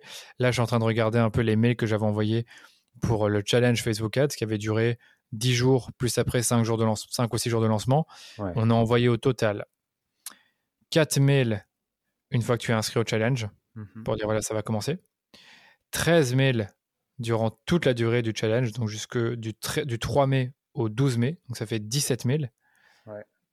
Et encore 9 mails euh, pour la séquence de euh, la séquence de, vente, on va dire, après la masterclass. Donc euh, évidemment, il y avait des mails qui étaient juste envoyés à la, ma base newsletter, d'autres mails qui étaient envoyés aux participants du challenge. Donc j'avais quand même envoyé un petit mail à ma newsletter pour dire bah tiens, il y a une offre sur Facebook Ads Academy, ça vous intéresse, ça dure 5 jours. Ça vous intéresse pas, tant pis, pas de souci. Et cliquez sur ce lien pour ne plus pour ne recevoir aucun mail là-dessus. Et donc au total, ça fait 17 plus 9, ça fait je sais plus compter, ça fait 26. Donc ouais, c'est pas mal de mails en deux semaines finalement, en 15 jours. Et c'est très juste ce que tu as dit là, où en plus tu peux donner l'opportunité aux personnes de ne pas recevoir davantage d'emails. C'est-à-dire que si ça les saoule, bah, ils leur disent Ok, ça me saoule, tu restes dans la liste email, il n'y a pas de souci, mais je t'envoie plus euh. d'emails sur le lancement, et voilà quoi. Ouais, j'ai fait une petite erreur. En fait, ce que je disais, ce que je voulais dire par rapport à ça, c'est que j'ai envoyé un mail à toute ma liste en disant euh, Tiens, à l'occasion de mon challenge, j'ai fait une offre sur la formation Facebook Ads Academy, euh, mais qui est finalement publique, que vous pouvez voir sur mon site. Si ça vous intéresse, cliquez sur ce lien. Et si vous voulez recevoir les mails de suivi de l'offre avec euh, les différentes euh, informations là-dessus, mhm. cliquez ici. Ah, oui, si la personne ne clique pas, elle ne recevait plus aucun mail. Donc je voulais vraiment pas déranger les gens dans ma liste qui ne ah, s'étaient pas inscrits au préalable au challenge. C'est un tout petit peu différent, mais je, tu vois ce que je veux dire. Euh, j'ai une politique un peu plus agressive qui est que euh, tant que tu me dis pas que tu veux les recevoir, euh, tu vas les recevoir quoi. Voilà, c'est ça. C'est un peu différent et ça, voilà, chacun raisonne comme il veut. Moi, je veux pas déranger. Et pour information, parmi durant ces 15 jours où j'ai envoyé autant d'emails, j'ai eu aucune plainte. Je, réfléchis là comme ça, j'ai eu aucune personne qui m'a dit arrête, laisse-moi. Mmh peut-être qu'il y a dû avoir des personnes qui, qui, trouvaient qu'elles recevaient trop de mails, mais honnêtement, j'ai eu aucune plainte des personnes qui, qui recevaient les mails. Et généralement, quand c'est, quand c'est chiant, on le dit. quoi. C'est ça. Et quelque part, euh, quand on va au, fond des choses, ce qui est important quand tu écris et quand on voit des emails, c'est de penser à la personne qu'on a le plus besoin.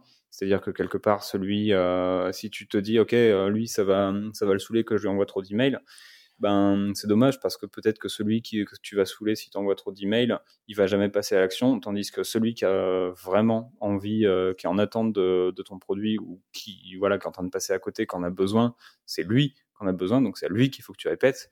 Et ça se trouve euh, derrière l'autre, encore une fois, que, qui va être saoulé, peut-être qu'il sera jamais un client. Et quelque part, si, euh, si on va vraiment fond des choses, on n'a pas, on n'a pas une liste email pour, je veux dire, si on on a une liste email pour vendre à des personnes, pour faire des clients. Et si on veut faire du, euh, gratuit, moi, c'est ma politique aussi de plus en plus. Si, euh, si tu fais une liste email pour faire du gratuit, autant lancer une asso, quoi. C'est vrai. Non, mais c'est vrai, je suis d'accord avec toi. Et pour moi, enfin, moi, je, me suis inscrit à plein de listes email. Si ça, si ça m'intéresse plus, soit j'arrête de lire, ou soit je me désinscris. C'est ça. Déjà, je voulais raconter une dernière petite chose, une petite anecdote euh, sur les offres avant de terminer. C'est que j'ai, j'ai écouté une vidéo de Guillaume Aubèche de Lemlist. Je sais pas si tu connais mhm. Lemlist. Ouais, ouais, Il a fait un super lancement. Enfin, non, c'est même pas un super lancement. Il a fait un, lancement avec juste un webinaire. Il a activé tous les canaux marketing, donc du type euh, groupe Facebook, LinkedIn. Il a peut-être fait un peu de publicité, je me rappelle plus. Il a eu pas mal d'inscrits au webinaire. Je pense que c'était euh, 2-3 000 personnes dans le webinaire. C'était un truc de fou. Il a fait une offre sur sa formation, sur une formation euh, en call de, en prospection froide via l'emailing. Donc, euh, si vous allez sur l'email, vous savez qu'ils vendent un, logiciel pour faire de l'email marketing, enfin de l'email, pardon, de, enfin de la prospection par email. Et durant la masterclass, il a fait un prix démentiel pour la formation à 300 dollars. Ok, mhm. il avait pas mal de ventes, je sais plus combien. Et puis après, pendant 5 jours, il avait sa fameuse séquence. Et lui, ce qu'il faisait, c'est que tous les jours, il augmentait le prix de 100 dollars. Et je trouvais ça ah, bien fait parce que tous les jours, 100 dollars en plus. Bon, à la fin, on montait à 700, 800 dollars le, le, produit. Et il a mhm. fait un lancement très, très, euh, très fort. Et ça, c'était pas mal, je trouve. C'était pas mal comme idée, je trouve, parce que, OK, il le vendait à un prix démentiel, donc vraiment très bas durant la masterclass pour finalement euh, faire en sorte que ce soit un no-brainer, comme on dit. C'est, Ça serait trop bête de, ne pas l'apprendre maintenant à ce prix-là. Et puis, il, précisait bien, bah, attention, si vous, êtes vraiment intéressé, intéressé, par ce produit et que vous avez besoin de réflexion, pendant 5 jours, je vais continuer à vous envoyer des emails à ce propos. Par contre, euh, dans 5 jours, le produit ne. Enfin, je, ferme les portes et tous les jours, j'augmente de 100 dollars. Je trouvais ça honnête, bien fait et très intelligent finalement. C'est pas con. C'est pas con du tout, ouais. Je vous propose maintenant d'écouter cet extrait de ma conversation avec Charlotte de Postadem, donc un média et une école de formation pour vous aider dans votre reconversion. Charlotte est plutôt habituée à faire des lancements de formation qui sont réussis et elle aborde avec moi toute la partie, on va dire, logistique du lancement. C'est-à-dire quel est l'intérêt pour elle de faire un lancement, comment est-ce qu'elle s'organise, combien de personnes sont impliquées, qu'est-ce qu'il ne faut surtout pas oublier avant un lancement? Et là, Charlotte nous partage quelques erreurs qu'elle a pu faire. On a parlé également de la création d'un groupe Facebook éphémère qui a réuni plus de 1500 futurs démissionnaires ultra engagés, dont la plupart venaient tout juste de découvrir Charlotte grâce à des publicités Facebook. Et enfin, on est revenu sur le webinaire qui a permis à Charlotte de générer plus de 30 000 euros en une seule soirée. Mais c'est vrai que toi, tu es une de ces personnes qui fait euh, régulièrement des lancements. Je trouve que tu le fais bien. C'est pas trop spammer, c'est pas trop. Euh, enfin, c'est zéro bullshit. Franchement, honnêtement, c'est bien réalisé. Et j'ai envie d'en parler parce que euh, récemment, tu m'as dit que tu as eu un très bon succès avec un de tes lancements, que tu as triplé tes chiffres par rapport au précédent lancement. Donc, c'est énorme. Mmh. tripler des chiffres sur un lancement, c'est très, très bien. Et j'aimerais qu'on en parle. Donc, du coup, est-ce qu'on peut peut-être pas parce qu'on peut peut-être par commencer, commencer par le, la formation que tu as lancée? Du coup, quel était le, nom de la formation? À quoi elle servait? C'était quoi l'objectif?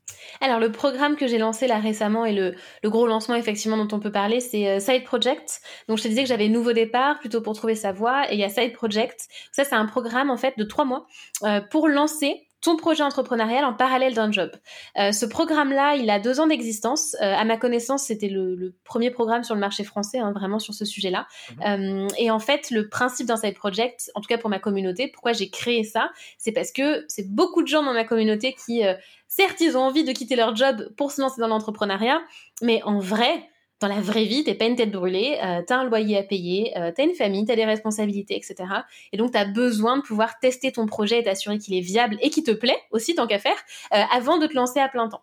Donc le principe d'un side project et du programme, c'est que pendant trois mois, moi je les aide à définir leur projet et à le concrétiser, à vraiment commencer à le lancer pour voir si ça tient la route, s'ils ont vraiment envie de se lancer, pour pouvoir derrière bah, soit en faire leur entreprise à plein temps, soit le garder en side project, soit éventuellement faire complètement autre chose s'ils se sont rendus compte que c'est pas euh, pas ce qu'ils voulaient. Donc voilà le, le programme que j'ai lancé et donc c'est un programme euh, au niveau du format comment ça se passe c'est que ça dure donc trois mois en ligne. Euh, chaque semaine les membres ils ont un module qui est débloqué donc c'est vraiment stratégie des petits pas. Euh, un module d'une heure, une heure et demie, euh, les exercices de la semaine hyper cadrés.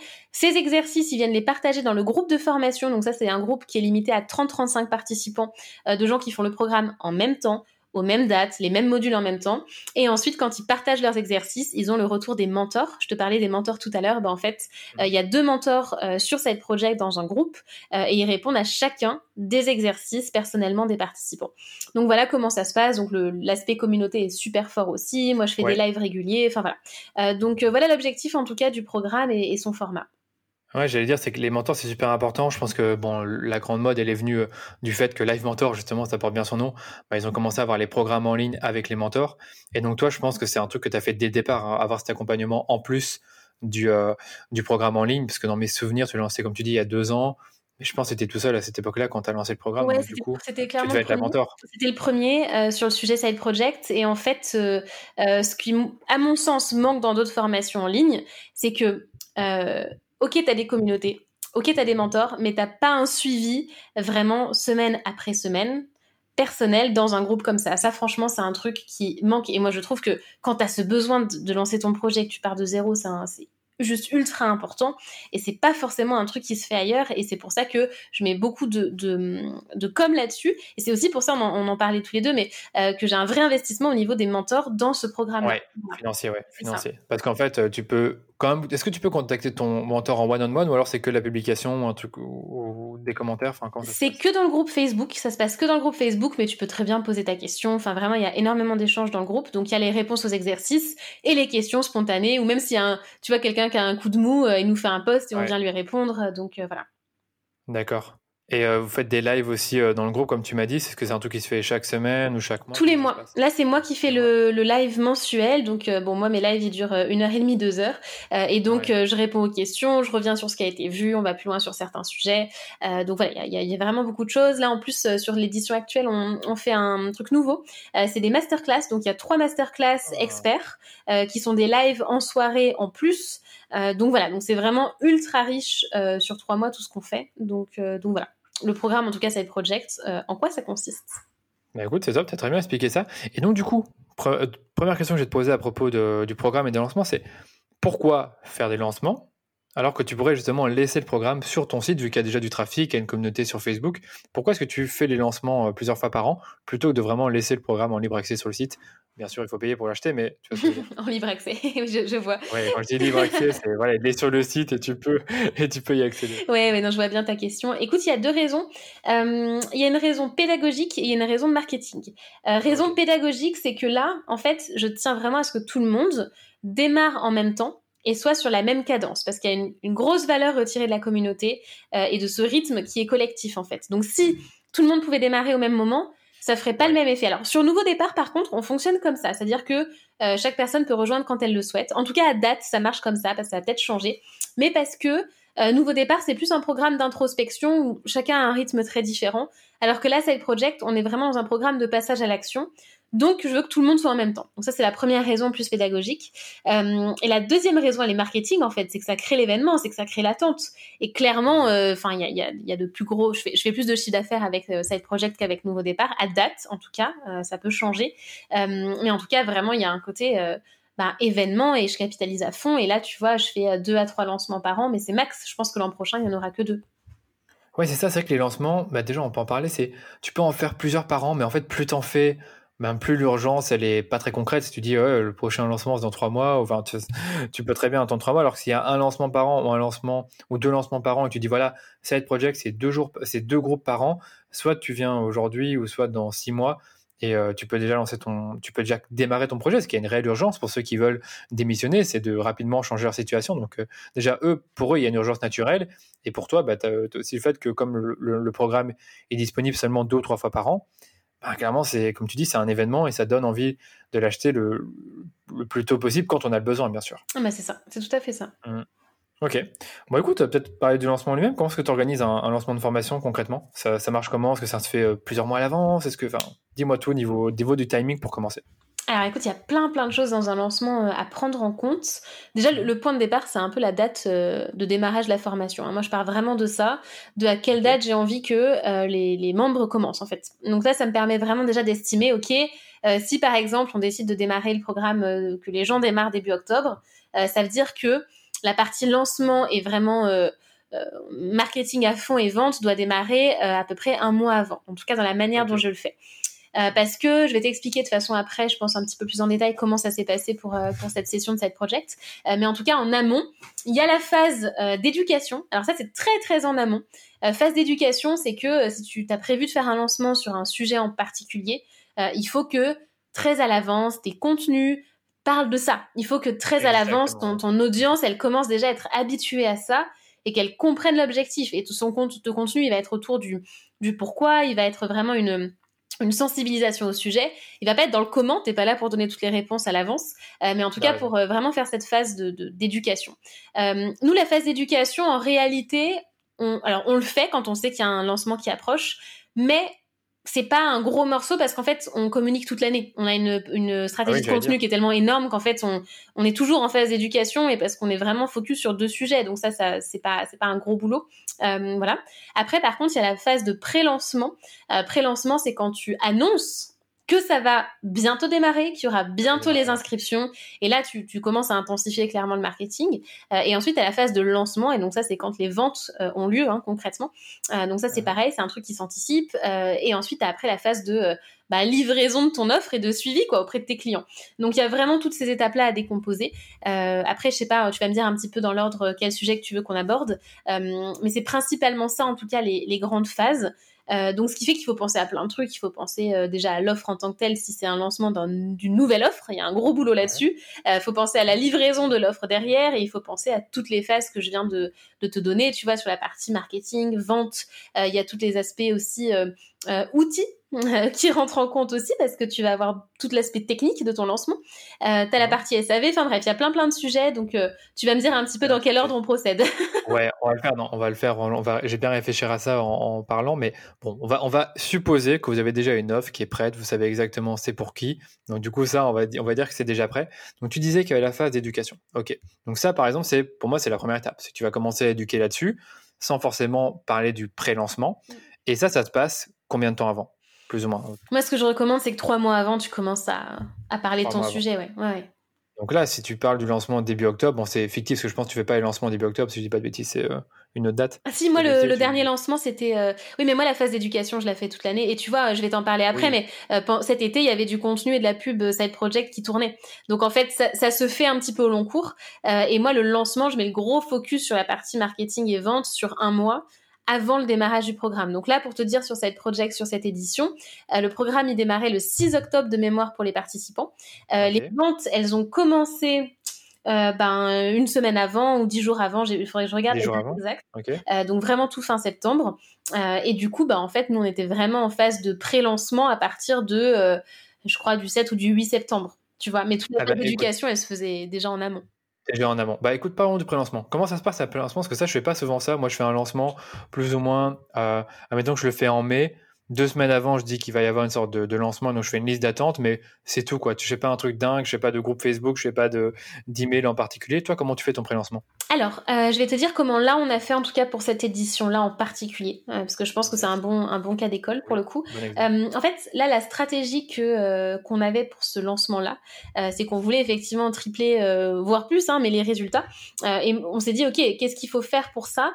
Pour moi, c'est bon, ça fait partie des valeurs post-ADEME aussi, mais c'était d'apporter un maximum de valeur déjà gratuitement euh, à une audience nouvelle. Parce que ce qui se passe effectivement, c'est que quand tu as des lancements réguliers, bah en fait ta liste email, elle a pas forcément suffisamment augmenté pour arriver à refaire le même chiffre. Et moi, j'en étais vraiment arrivé à ça en fait. C'est que je faisais un lancement, je disais ah ben, c'était un peu limite quoi. Et je me suis dit ben oui, en fait, c'est statistique c'est que t'as pas assez de nouvelles personnes. Donc c'est aussi pour ça que je me suis entourée hein, dans mon équipe côté marketing, alors qu'avant je faisais les lancements, les lancements solo. Euh, mais du coup, il y avait un vrai besoin de renouvellement de la liste. Donc c'est pour ça qu'en termes de pré-lancement, pendant l'été, en fait, on a fait tourner euh, des publicités sur mes mini courses side project qui sont en fait mon lead magnet, euh, qui était déjà prêt. Donc voilà. Donc ça a permis déjà d'avoir. Dis-moi. J'allais dire, tu peux peut-être expliquer c'est quoi un lead magnet pour ceux qui savent pas ce que c'est, parce que je sais que c'est une question qui revient souvent. Ouais, en fait, c'est un, un peu comme un petit produit gratuit, euh, type euh, e-book, euh, PDF ou, je ne sais quoi encore. Hein. Ça peut être une liste, ça peut être un outil, un template, bref, ça peut être plein de choses, mais c'est gratuit et c'est contre adresse email. donc ça permet à la personne de récupérer un petit contenu de valeur et toi de récupérer son adresse mail. Voilà. et donc moi, enfin, je sais pas si la définition est, est très bonne marketingment parlant, mais en tout cas, moi, je le, je le perçois comme ça. oui, je pense que c'est plus ou moins ça moi j'aime bien dire c'est une sorte de, comme tu dis, c'est un petit produit, c'est quelque chose qui va, je pense, est sensibiliser, parler de la problématique sans forcément donner toutes les solutions, mais qui va préparer en fait la personne à la vente du produit. C'est logique, c'est que euh, tu as parfois des guides d'achat comme, euh, comme Lean Magnet, ben, ça te prépare au fait d'acheter des produits.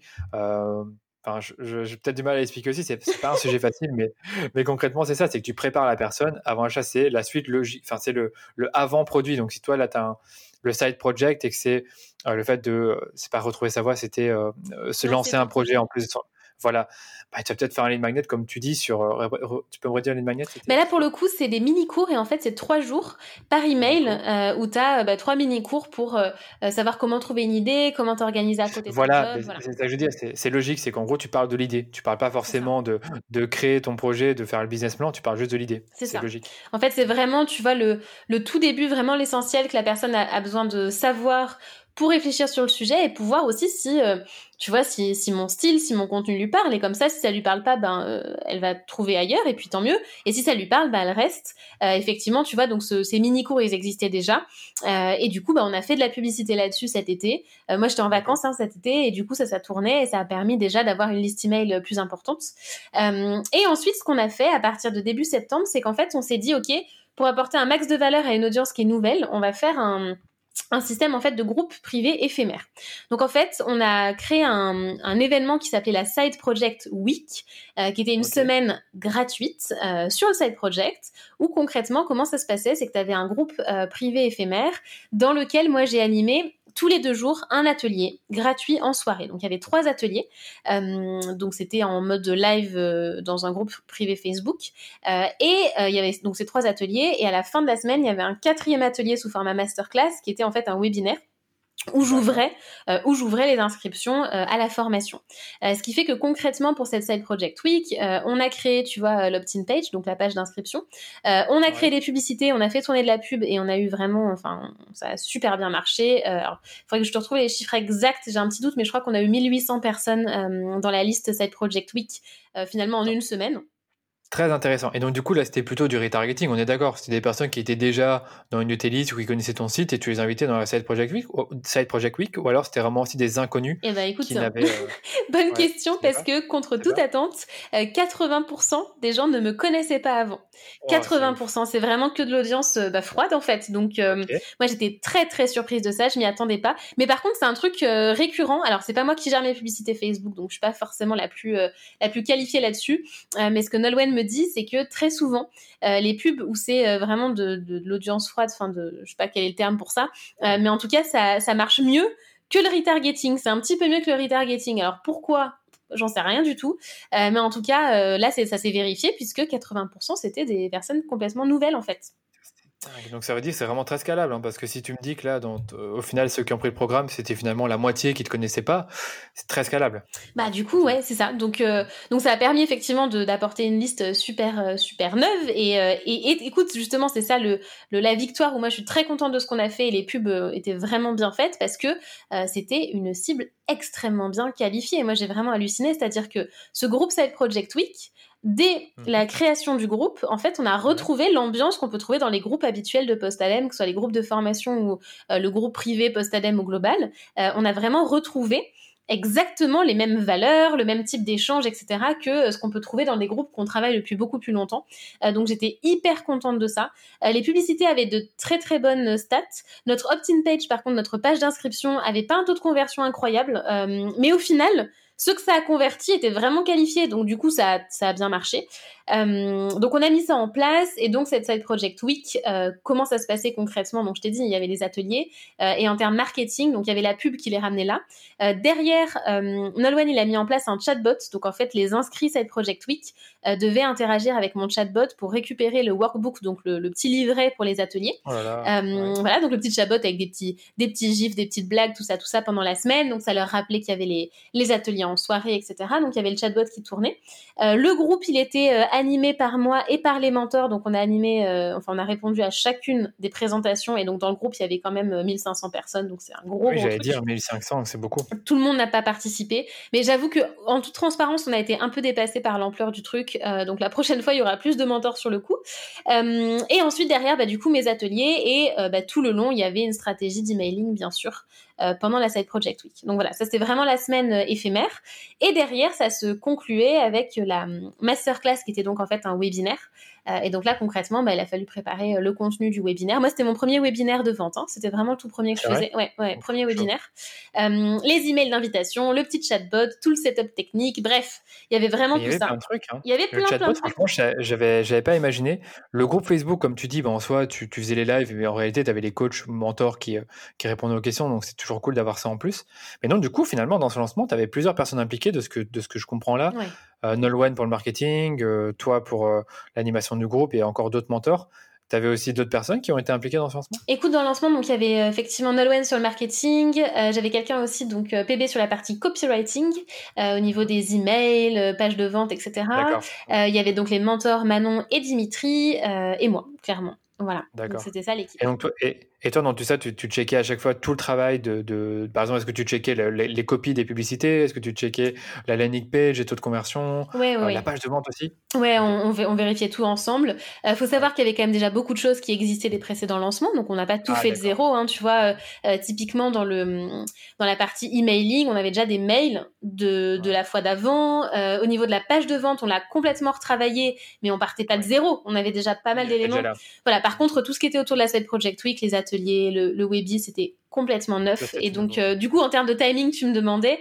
Euh, moi, j'étais en vacances. Faut savoir que je prends de longues vacances l'été. Et donc, je suis revenue euh, toute fraîche début septembre. Et en fait, j'ai fait tout ça avec l'équipe en un mois. Et honnêtement, prochain lancement, je m'y prends beaucoup plus à l'avance parce que ça a fait beaucoup de choses en parallèle. et du coup, voilà, c'était un peu le l'erreur de ce lancement, c'est qu'en un mois, ça faisait beaucoup, beaucoup de choses. beaucoup de choses. Voilà, donc prochaine fois, on fera C'est ce qu'on dit tous et on a tendance à sous-estimer. Attends. Sous-estimer le temps qu'il faudra pour, euh, pour faire une tâche. Mais on en parlera à la fin parce que je trouve que la question du timing, gestion du stress pour un lancement, c'est un gros sujet. Quoi. Il y en a beaucoup qui font pas de lancement pour cette raison-là ou qui n'assument pas le lancement, qui ne le réussissent pas parce qu'elles pètent des câbles et qu'ils n'arrivent pas à s'en sortir, sortir, tout seul. Là, ce que tu me dis là, bah, c'est que tu avais une grosse équipe là-dessus. Tu étais quand même bien impliqué et finalement, vous étiez quand même débordé par l'ampleur du truc parce qu'il y avait beaucoup de choses à préparer. Moi, je dirais les deux focus que j'aimerais bien faire dans ce que tu m'as raconté là, ce que tu m'as plus ou moins dit toute la stratégie, si j'ai bien compris, c'est euh, en premier lieu, c'est des emails et après, peut-être qu'on parlera du webinaire en lui-même, de la structure du webinaire, comment ça a été construit. Mais les emails, comment ça s'est passé? Combien il y a eu d'emails? Et c'était quoi un peu le, l'objectif de chaque email? Est-ce qu'il y avait vraiment une séquence claire ou ça s'est fait au fur et à mesure? Alors ouais, il y avait vraiment un objectif euh, précis par email et c'est là que le fait de, travailler avec un copywriter, moi ça m'a ça m'a beaucoup aidé. Mhm. Euh, alors le nombre d'emails, je vais faire un petit check là. Du coup, je vais regarder sur mon doc de, de débrief du lancement. Euh, mais en tout cas, ce que je peux te dire, c'est que les emails, il y en avait donc en amont pour communiquer sur la masterclass, euh, la masterclass, la Side Project Week. Euh, il y en avait pendant la Side Project Week qui étaient des mails. Euh, moi, je faisais des mails récap. Alors, il y en a certains que j'ai fait vraiment moi à 100% du coup sur les, les, mails plus pédagogiques, tu vois, résumé de ce qu'on avait vu pendant l'atelier de la veille. Voilà. Ensuite, il y avait les emails de d'invitation aux ateliers suivants, les mails d'invitation à la masterclass, de rappel de la masterclass. Et derrière, une fois que les ventes étaient ouvertes, bah, tous les mails de vente en fait. Et oui, chaque email a clairement un objectif et c'est là que j'ai découvert vraiment. Euh... Alors c'est pas la première fois que je le découvrais la puissance du copywriting. Mais la puissance du copywriting et le fait justement de répondre euh, aux objections, de répondre aux freins que la personne peut avoir. Et vraiment, c'est un email, un message. Tu vois. C'est pour ça qu'il y a un nombre d'emails qui est conséquent en fait. Bah justement, donc par exemple, prenons ceux après le, après le webinaire de vente qui était, je pense, un samedi ou dimanche, du coup c'était euh, fin de semaine. C'était, alors non, en fait, le webinaire c'était censé être un lundi soir. Euh, Et en fait, le truc, euh, d'ailleurs, ça c'est un, bon apprentissage aussi, c'est que euh, j'ai été personnellement en chaos technique deux jours avant. En fait, j'ai clairement été complètement à plat. Alors, je me suis demandé si c'était le Covid, mais j'étais scotché au lit en fait. Et j'ai compris que c'était pas du tout le Covid, mais que c'était ah. certainement une pression trop importante que je m'étais mise et je comptais d'en parler aussi. Mmh. Euh, parce bah que c'est pas forcément la charge de travail, parce que ça, j'ai plutôt bien géré vu que j'étais bien entourée. Euh, mais c'est qu'en fait, il y a plein de micro-décisions à prendre en permanence en dernière minute, puisque du coup, on l'a fait sur un mois. Euh, et du coup, je pense que intérieurement, j'ai mon, corps a dit stop quoi, tu vois, et donc ça m'a mis en chaos technique au moment du webinaire, tu sais, le gros webinaire sur lequel on a mis 4 le plus important, ouais, le, pub, le, webinaire chaos, et du coup j'ai été obligée de le reporter. Donc autant te dire que quand tu as 1800 personnes qui sont inscrites à ton qui attendaient ça, as mis de la pub et que tu peux pas le faire, c'est assez dur à digérer, mais du coup j'étais obligée, euh, et donc je l'ai ah. reporté de 48 heures au mercredi. Et en fait, euh, donc j'ai pu récupérer. Du coup, j'étais assez stressée d'être encore en chaos technique euh, parce que j'allais pas reporter deux fois non plus. Mais au final, j'ai pu assurer le truc. En plus, c'était mon premier webi. J'étais pas stressée du webi forcément en tant que tel. Euh, plus stressée que, que mon corps me dise non, tu vois, mais au final, ça l'a fait. Euh, et en fait, c'était super intéressant parce que du coup, ça a créé de l'attente. Euh, les gens ont complètement compris. Euh, ils m'ont soutenu là-dedans. Ils, ils, ont vraiment été OK. Et ça a créé du coup de l'attente sur le mercredi soir et les gens étaient à fond. Et j'ai fait un webi qui a cartonné le mercredi, en fait. Mais ça, on en parlera. Bah, enfin, tout ce que tu as dit là, d'abord, le fait que tu as peut-être été en chaos technique, déjà, ça prévient pas. Hein. Malheureusement, tu, tu, comme tu dis, tu fais plein de micro-décisions, tu as un stress. Et donc, du coup, d'un jour à l'autre, ça peut arriver à n'importe qui. Tu peux être bloqué par ça. D'où le fait qu'il faut vraiment, vraiment bien préparer à l'avance. Euh, je te dirais que la, la vulnérabilité, c'est pas si mal perçu que ça. Tu sais, les gens savent que tu es humain, euh, humaine, pardon, et que euh, tu peux avoir des coups de mou ou un stress. ils sont bien conscients que, je, je suppose que la, la, moitié des personnes qui étaient dans le, dans le Side Project Week savaient qu'il y aurait une suite avec Side Project, un, un programme payant. Donc, les gens peuvent comprendre. Euh, mais c'est vrai que le webinaire, comme tu dis, quand c'est la première fois, je pense qu'il y a aussi ce petit stress-là hein, qu'on a du mal à bien percevoir, d'où, en quoi ça nous impacte réellement. Peut-être que ça a dû jouer, ou, euh, mais c'est vrai que c'est pas simple. C'est vraiment pas un exercice facile. Peut-être que tu peux en parler rapidement sur euh, comment ça se passe, comment, comment est-ce que tu prépares le, le webinaire et qu'est-ce que tu vas dire finalement pour, pour vendre ton programme? Alors ouais, le webinaire, écoute, effectivement, déjà, ils savaient que j'allais ouvrir les portes et je leur avais dit qu'il y aurait aussi une, une surprise, bien sûr, pour ceux qui seraient là en direct. C'est honnête. Voilà, et c'est honnête. C'est qu'en gros, tu dis, voilà, euh, il y aura un webinaire, les amis, mais je vais parler de side project. Tu vois, c'est ça, c'est le truc que j'ai eu. Je t'explique mon expérience rapidement. Je te coupe, désolé. C'est qu'en gros, moi, on avait fait un webinaire pour euh, pour le lancement de Copywriting Academy. Et la personne qui m'accompagnait, Claire, me disait, vaut mieux peut-être pas, vaut mieux, pas dire qu'on fait, qu'on va vendre le produit après. Et j'étais là en réalité, moi, je préférais le dire, je préfère être honnête, les gens me connaissent. En plus de ça, on fait pas de trafic froid chez moi. Donc, du coup, c'est des gens qui me connaissent. Et en fait, quand j'ai fait le webinaire, j'étais pas très à l'aise du fait que je jouais vraiment sur le mystère, qu'il y aurait une surprise à la fin, mais que je voulais pas dire que c'était le programme payant. Et ça, c'est vrai que je trouve ça tellement honnête, éthique, je trouve aussi, de dire, ben voilà, il y aura un webinaire, il y aura beaucoup de contenu, je vais vous apprendre des choses, je vais vous sensibiliser sur certaines choses par rapport au, au, euh, side project, au fait de lancer son projet en plus de, son emploi, mais à la fin, je vous parlerai de mon programme. Bref, je te laisse continuer. Ah, mais je suis complètement d'accord en fait. Sinon, mm. même moi, je me sentirais pas à l'aise en fait. Pas aligné, pas, aligné, pas à l'aise. Ouais, c'est ça. Et, ils ont besoin de pouvoir y réfléchir à l'avance, simplement en éviter de répondre aux questions de ceux qui disent Ah, euh, mais du coup, euh, ce sera combien side project Comment ça se passe? On était là, ah, chaque chose en son temps, on en parle en masterclass. Et du coup, clairement, la masterclass, il y avait, euh, j'expliquais de quoi on allait parler, quel serait le contenu délivré. Et je disais que dans une deuxième partie, on allait parler, effectivement, j'allais annoncer l'ouverture avec une surprise. Et du coup, quand pendant le webi, je suis passée à la partie euh, bah, plutôt vente, on va dire, euh, j'ai dit mhm. clairement, bah voilà, maintenant c'est l'heure de la fameuse surprise, euh, je vais ouvrir les portes. Ceux que ça intéresse, vous restez. Et ceux qui veulent partir, bah écoutez, franchement, allez-y. Enfin, il n'y a pas de souci, quoi. Tu vois, et au moins chacun fait son, choix en conscience. et, euh, et, voilà. Ça, j'adore. Donc, euh, et comme ça, moi, j'étais à l'aise, en fait. Donc, euh, donc voilà, du coup, le Webi, effectivement, en termes de, de structure, au départ, bah, tu vois, j'explique le why de ce webinaire, j'explique rapidement qui je suis pour les nouveaux, vraiment très rapidement. J'explique ce qu'on va voir. j'explique à la fin, justement, il y aura, il y aura une surprise. et ensuite, ben, du coup, j'avais plein de gens qui étaient. on avait moins de gens qu'on ne l'espérait en direct. Euh, je crois qu'on avait, je crois qu'on avait 200 personnes, un truc comme ça, euh, en direct. D'ailleurs, je vais faire un petit calcul rapide, mais je crois que ça correspond effectivement. Tu vois, on avait, hop. Euh, ouais, c'est ça, ça fait 25% derrière qui, qui a pris le programme. Je vais t'expliquer ça. D'accord. Oui, dis-moi. Avant que j'oublie, tu utilisé quoi comme, comme outil pour le webinaire, pour ceux qui les écoutent? Alors là, pour le coup, c'était Demio, D-E-M-I-O. DEMIO, ok, je ne sais pas. Super, bon, comme ça pour, euh, pour ceux qui écoutent. Ouais, voilà. Vas-y, euh, continue. ça m'allait bien. Euh, mais effectivement, du coup, on avait à peu près, je crois, 200 personnes en direct, ce qui était un peu moins que ce qu'on attendait en fait au départ. mais par contre, sur ceux qui étaient là, mais ils étaient à fond, ils étaient chaud patates. Alors du coup, il faut savoir un truc, c'est que comme tout le long de la Side Project Week, ils étaient chaud patates. on a gardé cette petite blague parce qu'à chaque fin de chaque début de webinaire ou d'atelier, je leur demande s'ils sont chaud patates et ils m'envoient un emoji patate. Et du coup, derrière, sur les inscrits à Side Project, en fait, euh, je donne un peu l'épilogue, mais on a trois groupes constitués puisqu'on a eu plus de 100 inscrits. Euh, et donc, les trois groupes, je leur ai donné des noms de patates. Donc, il y a le groupe des patatas bravas, euh, il y a le groupe des potatoes et il y a le groupe des pommes dauphines. Donc, on est vraiment resté sur la thématique chaud patate. mais c'est ça qui est, c'est marrant, mais en réalité, tu avais vraiment déjà développé la relation avec les gens. Ah, avec des blagues, avec. Euh, enfin, c'est pas forcément obligé d'être des blagues, mais tu t'avais déjà développé une relation avec eux. Donc, du coup, comme tu dis, ils étaient super chauds.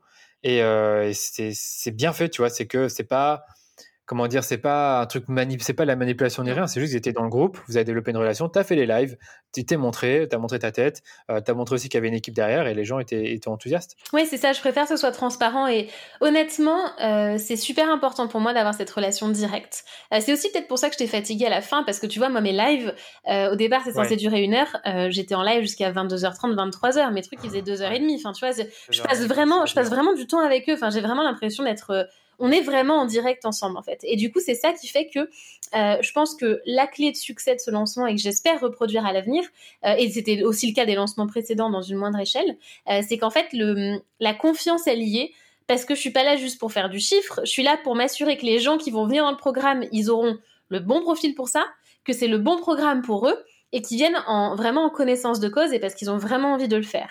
Et du coup, je suis vraiment dans une logique d'apporter de la valeur, de créer du lien direct avec les gens.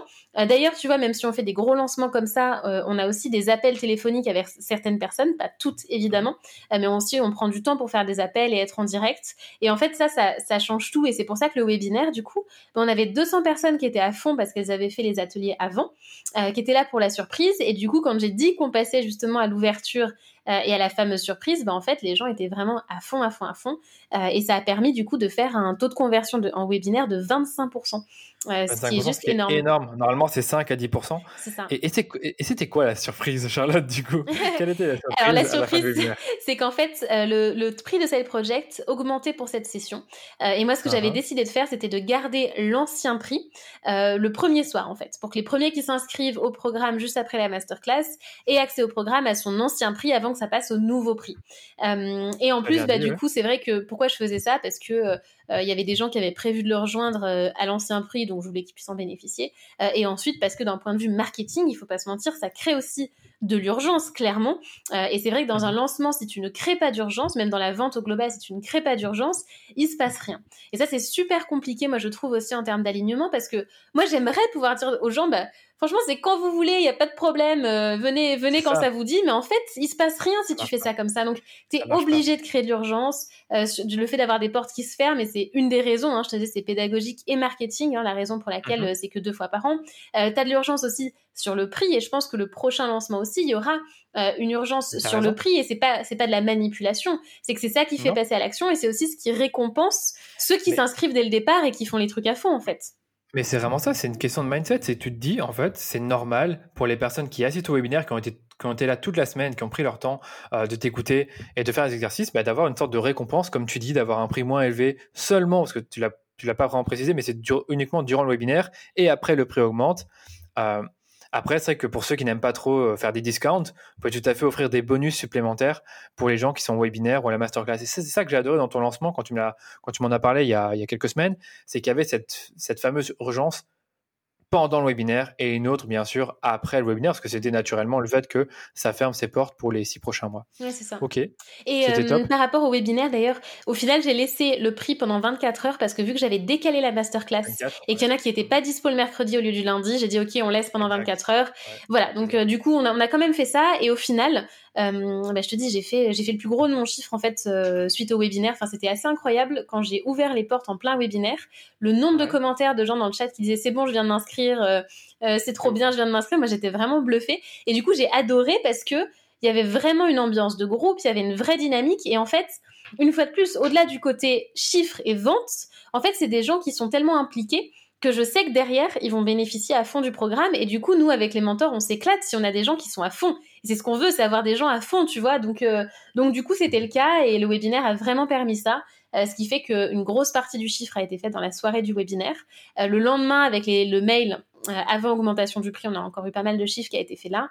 Ensuite, il y a évidemment le fameux ventre mou du lancement dans les deux trois jours qui suivent. et ensuite, il y a eu un petit pic le dernier jour, mais qui a été moindre que d'habitude. Hein. Vraiment, le plus gros, c'était le, uh-huh. lancement. et donc voilà, comment ça s'est passé après. Bah, ça a été moindre parce qu'en effet, ceux qui étaient les plus intéressés, ils ne sont, ils sont pas posés de questions, ils voulaient le prix moins élevé, donc ils ont pris durant le webinaire.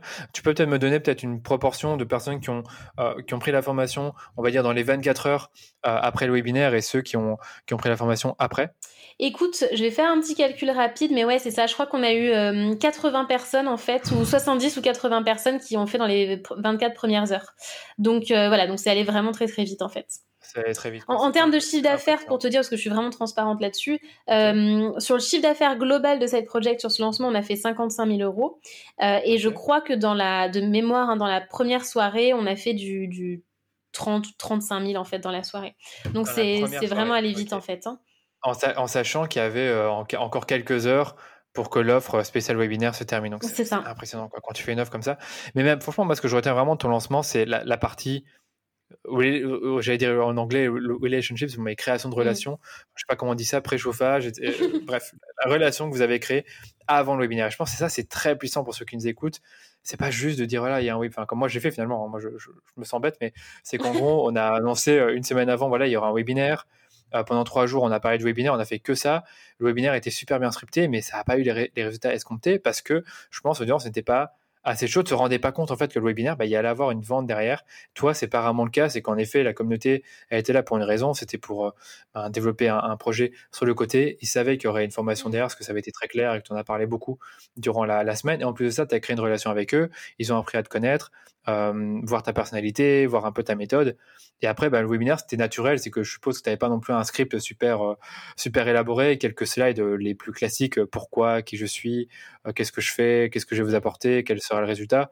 Puis après, tu, je suppose, tu as dû éduquer un tout petit peu encore sur des trucs euh, bah, qui sont importants euh, avant de se lancer dans la formation. Et ensuite, ben, tu as la partie vente. Et là non plus, je pense pas que tu as fait un truc euh, super élaboré avec 150 slides, d'urgence, de ce que tu veux. Bah, Bref. Ouais, écoute, au niveau du support, j'avais un support. C'était la première fois en fait que je faisais un live avec support parce que moi d'habitude c'est un Facebook live.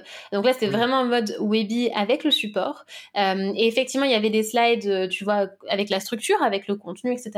Et sur la partie vente, il y avait quand même des slides. Effectivement, il y a pas mal de slides avec euh, le programme, l'explication par rapport au prix, par rapport au contenu. Voilà. Et du coup moi c'est la première fois que je faisais ça. Vraiment premier webinaire et tu vois ça a bien fonctionné. Moi j'avais peur en toute transparence au départ que ça fasse un peu c'est le, webinaire classique de vente et tout. Donc j'étais, je pense que c'est ça aussi qui m'a stressé parce que euh, je me reconnais pas forcément dans certains webinaires que moi-même je peux suivre. Euh, mais du coup, tu vois justement la confiance qui avait été créée a fait que ça a déroulé hyper facilement, de manière très fluide. Il y a peut-être des choses que je changerais pour le prochain, euh, mais en fait, je me suis rendu compte, c'est comme la pub. Je te donne cet exemple parce que, tu vois, webinaire, publicité, Facebook et tout, avant, j'étais là, mon Dieu, mais j'ai pas envie de passer pour une, une vente de tout. Et tu vois, j'avais un peu ce, ce côté-là. Et en fait, je me suis rendu compte d'un truc, c'est que par exemple la publicité, pourquoi maintenant je suis complètement à l'aise avec le fait d'en faire, c'est parce que je me mhm. dis, plutôt que de me dire, ah, je vais embêter les gens pour faire ma pub, je me dis, mais attends, il y a plein de gens qui d'eux-mêmes ne vont pas découvrir Postadem alors qu'ils en ont besoin. Or, si tu fais de la pub, bah du coup, ça va venir jusqu'à eux et ça va leur être utile. Et en fait, de voir ça comme ça, tout comme le, webinaire et la vente et le prix, tu vois, euh, vraiment qui a été un, vrai bonus, bah de voir ça comme ça va aider c'est une mmh. opportunité pour eux, bah moi ça m'aide à, avoir beaucoup moins de, blocage en fait par rapport à ça.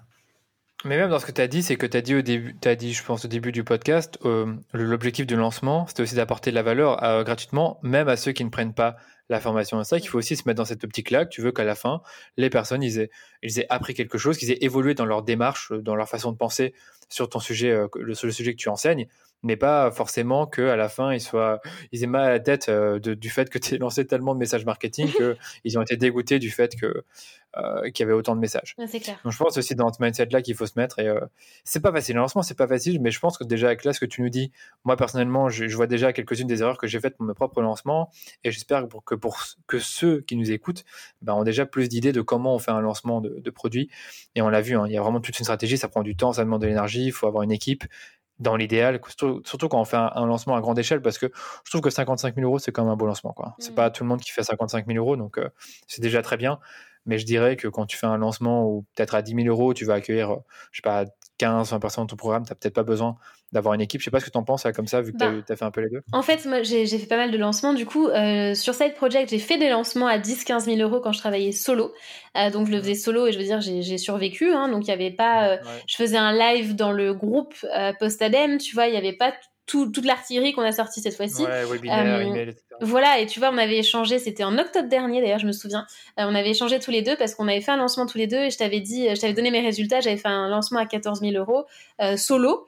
Et du coup, bah, je veux dire, c'était c'était un bon résultat et c'était c'était chouette, quoi. Tu vois, simplement maintenant, effectivement, mes, mes objectifs sont, sont, sont plus importants. euh, mais tu vois, au final, 14 euh, 000 euros, j'avais une marge euh, de quasi 80%. Euh, là, sur les 55 000 euros, la, la, marge, elle est, elle, est, elle est moindre, elle est de 45% aujourd'hui. Donc le modèle, il évolue aussi, tu vois. C'est c'est très intéressant comme tu dis là, c'est qu'en effet, le modèle évolue, c'est que aussi la marge qui compte. Ben là, euh, oui, mais attends, 45% sur 55 000, c'est mieux que 80% euh, sur 14 000. En plus ça, tu m'as bien fait comprendre que dans les, dans les groupes side project, tu ne dois pas forcément être là tous les jours, parce qu'il y a des mentors pour ça, et comme tu l'as dit, ça fait partie euh, des choses qui partent de ta marge. Oui, clairement. Mm. Ouais, clairement. Donc, donc voilà, et après, sur les, sur les plus petits lancements, en fait, ça dépend aussi beaucoup de, de, comment dire, de la matière que tu as déjà. Parce que quand tu fais un lancement pour la première fois, tu la page de vente, les premiers emails, enfin tu as tout en fait à, construire et du coup ça ça prend du temps. Euh, alors que si tu as déjà fait un ou deux lancements, tu peux faire des lancements un petit peu plus ponctuels. tu vois la semaine dernière justement, j'ai fait un, lancement vraiment très court euh, sur mon programme Nouveau départ en ligne justement euh, parce que bah, avec tout ce qui se passe en ce moment, j'ai senti que il fallait que je fasse un truc par rapport à ça et j'avais envie de faire un truc que je ne fais jamais, c'est une promotion sur le prix. J'ai jamais fait de promo jusqu'ici et en fait là, j'ai vraiment décidé de faire une promotion où j'ai baissé le prix habituel du programme et j'ai fait un petit lancement à ce prix-là où j'ai vraiment communiqué euh, sur ce prix-là. Et du coup, je l'ai fait un peu entre guillemets à l'arrache parce que bah, je suis en train de bosser sur le bouquin parce que c'était pas c'était pas une priorité, mais je voulais faire quelque chose. Euh, et du coup, comment j'ai fait? J'ai fait un lancement vraiment version simplifiée. Euh, j'ai fait un live dans mon groupe global, donc live avec du contenu, etc. Et derrière de la vente, mais pas en mode webinaire, pas de slide, rien du tout, vraiment de manière très informelle. quelques emails pendant 4-5 jours. Euh, et euh, on a fait un petit peu de publicité aussi. Avec des pubs qu'on a réutilisées, tu vois, donc il n'y a rien eu à créer, donc ça m'a pas pris beaucoup de temps. et du coup, j'ai fait en, en 4-5 jours, j'ai fait 12 000 euros, tu vois. donc ça, c'est cool. Et hum, voilà. Et en termes d'alignement, bah, moi, j'étais hyper contente parce que du coup, on a vraiment permis à plein de gens de. on est, bah, du coup, il y a 45 personnes qui l'ont rejoint. on a permis à 45 personnes de le, de le rejoindre à un prix plus bas. Moi, j'étais alignée avec ça. Donc, donc voilà. Donc du coup, ça a bien fonctionné aussi.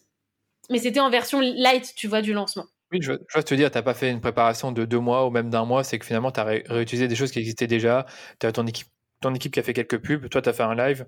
C'est ça. Et les emails, par contre, tu les as bien envoyés à toute ta liste euh, Ouais, là, c'était des emails à toute ma liste. Ouais, là, c'était vraiment toute, la liste. D'accord. Et ça, c'est toi qui les as écrits ou c'est ton Ouais, non, non, là, c'est moi qui les ai écrits. Euh, donc, mais pareil, j'avais déjà une base, tu vois, mais ouais, c'est moi qui les ai écrits. Et puis, euh, honnêtement, on aurait pu faire plein de trucs mieux. Enfin, si j'avais voulu faire un vrai beau lancement là-dessus, on aurait retravaillé plein de trucs. mais là, je voulais juste pouvoir faire cette promotion, proposer ça rapido, et puis ça a bien marché. Ouais. Et parce que comme tu dis, il y avait un, timing enfin, c'était le bon timing finalement, c'était le bon moment parce qu'il y, a toutes ces histoires de confinement, peut-être certaines personnes perdent leur emploi, etc. Ok.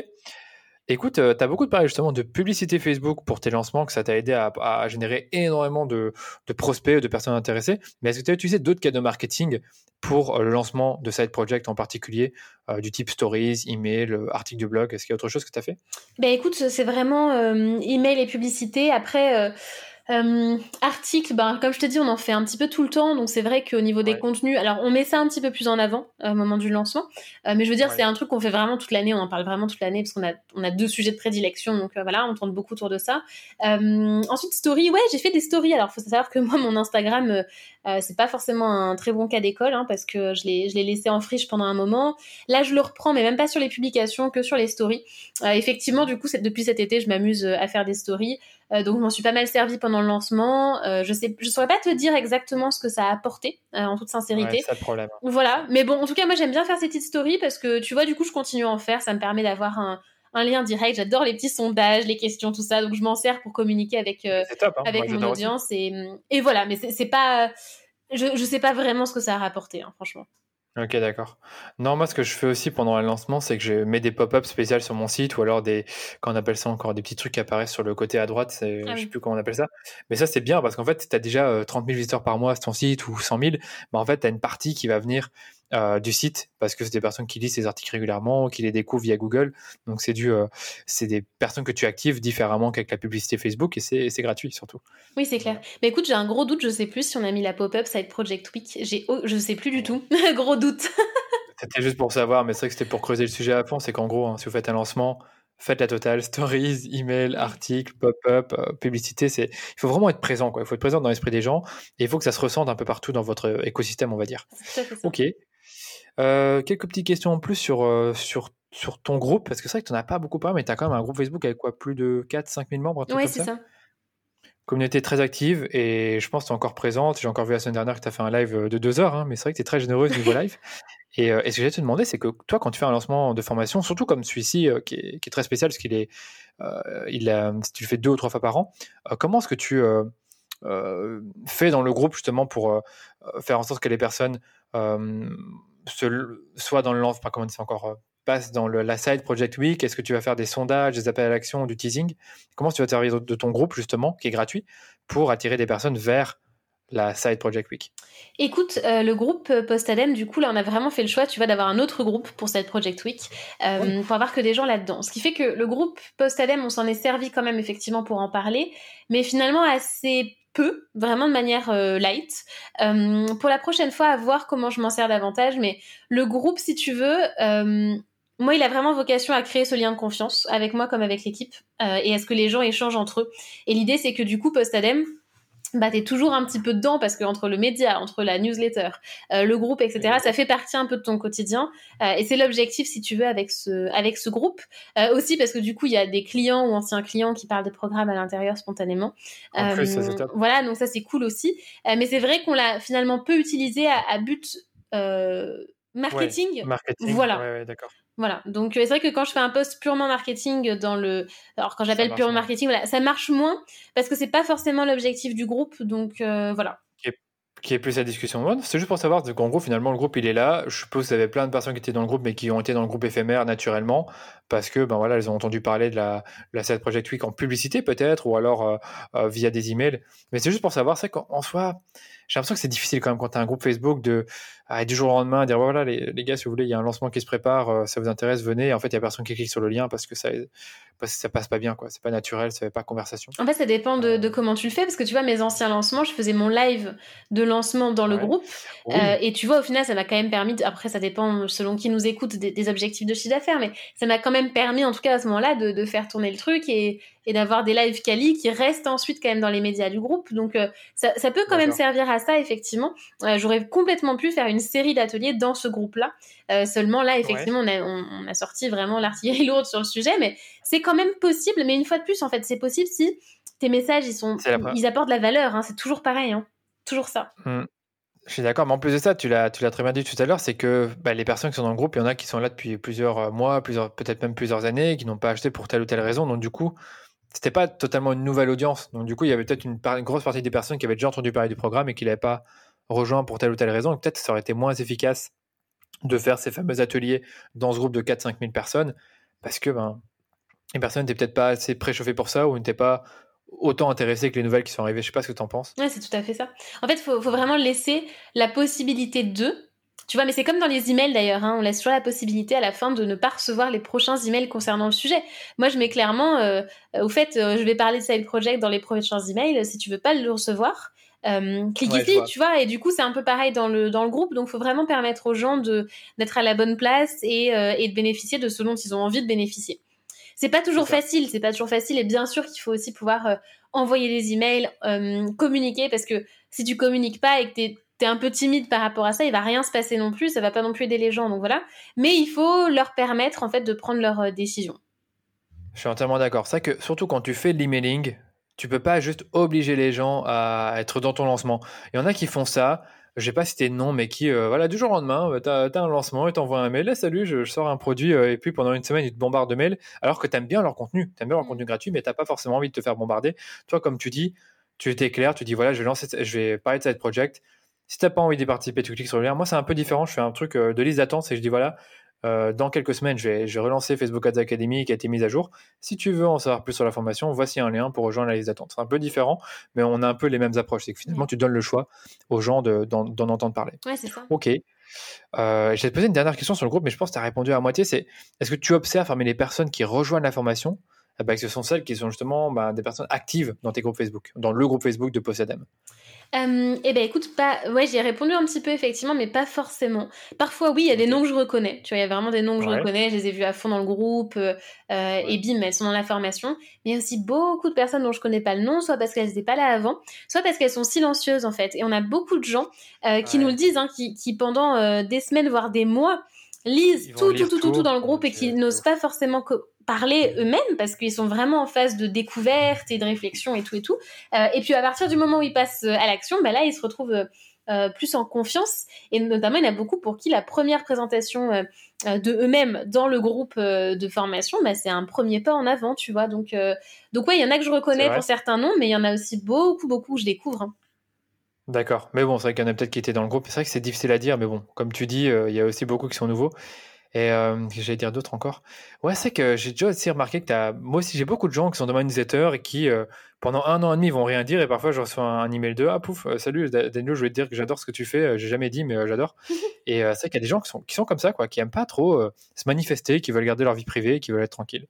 Hmm. mais je comprends tout à fait. Mais même moi tu vois je, je lis certainement j'ai pas forcément là en tête directement mais certains contenus et tout et je vais pas forcément en informer le créateur de contenu ou le formateur en fait je fais le truc dans mon coin tu vois donc faut, voilà c'est pas parce qu'on n'a pas beaucoup de de retour ou euh, de euh, vraiment de messages clairs voilà ou de questions que personne ne lit. Ça veut pas forcément dire ça.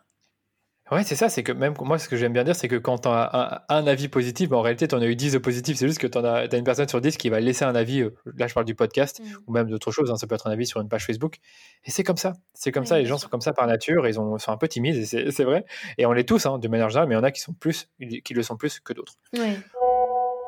On termine avec mon propre exemple où je vous partage la stratégie en 5 étapes qu'on a mis en place avec l'air pour le lancement de ma formation Facebook Ads Academy en 2021. Donc je vais vous donner les 5 étapes. La première, c'est l'audit avatar à partir d'études prospects et clients qu'on a réalisés au travers de ma liste email. L'étape numéro 2, ça a été de repackager l'offre par rapport à cette étude. L'étape numéro 3, ça a été de réécrire toute la page de vente en fonction de, de cet audit. L'étape numéro 4 a été la création et la promotion d'un challenge. Et l'étape numéro 5 a été le lancement, donc à la fin du challenge. Tout au long du podcast, je vous partage en toute transparence les résultats qu'on a obtenus, ce qui a marché, ce qui n'a pas marché, ce que nous aurions fait autrement et les apprentissages que j'en ai retirés. On va parler justement un peu de toutes les étapes qu'on a suivies pour, euh, lancer ce challenge parce que bon, il pas, c'était pas juste faire une landing page, inviter des gens pour aller au challenge et euh, faire quelques émissions comme ça à pas préparer. Il y a eu énormément de préparation, ça a duré euh, beaucoup de temps. je me rappelle plus exactement du nombre de semaines qu'on y a passé, mais je dirais au moins 5 ou 6 semaines si on compte vraiment toutes les étapes qu'on va partager aujourd'hui. Et justement, la première étape, bah, c'est celle que tu connais le mieux, que tu as réalisé pour moi dans une prestation de service, c'était l'audit de l'avatar de la formation à partir d'une étude que tu as réalisée sur à la fois des prospects, donc des gens qui me connaissent, qui sont intéressés par la formation, mais également les clients de la formation. Est-ce que tu peux peut-être nous en parler et nous dire comment tu t'y es prise pour faire ton audit de l'avatar? Ouais, carrément. Euh, et même, euh, je trouve ça hyper intéressant que, tu dis ça parce que c'était vraiment, euh, enfin, c'est même là pour le coup, on n'est pas sur 5-6 semaines, on est vraiment carrément en amont. Là, on, repart au mois de janvier. En fait, le, travail du challenge, il n'a pas démarré vraiment bah, sur ces 5-6 semaines. Quoi. Il a travaillé vraiment bah, à partir de janvier. sur, bah, il y avait trois, trois choses. Hein. Le travail du challenge en lui-même, il a vraiment démarré à la quatrième étape. Et, du coup, y a, on a eu trois étapes avant, dont du coup cet audit avatar. Et donc euh, concrètement, euh, du coup, cet audit avatar, euh, bah, j'ai pris ta base de données tout simplement et on lui a envoyé un sondage. Donc c'était même en fin d'année 2020.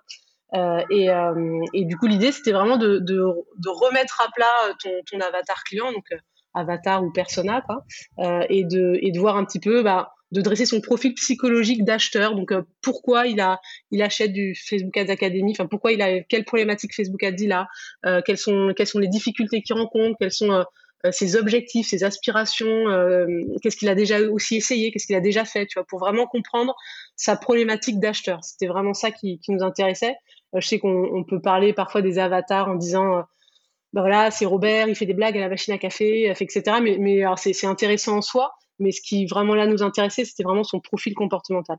Et donc, ben, on a fait une on a fait, on a fait bah, tout, bah, ce sondage hein, sur, donc sur les prospects d'abord et ensuite on, l'a fait sur les clients, ce que tu avais, bah, tu avais déjà plein, plein de données sur tes clients euh, que, que j'ai pu exploiter.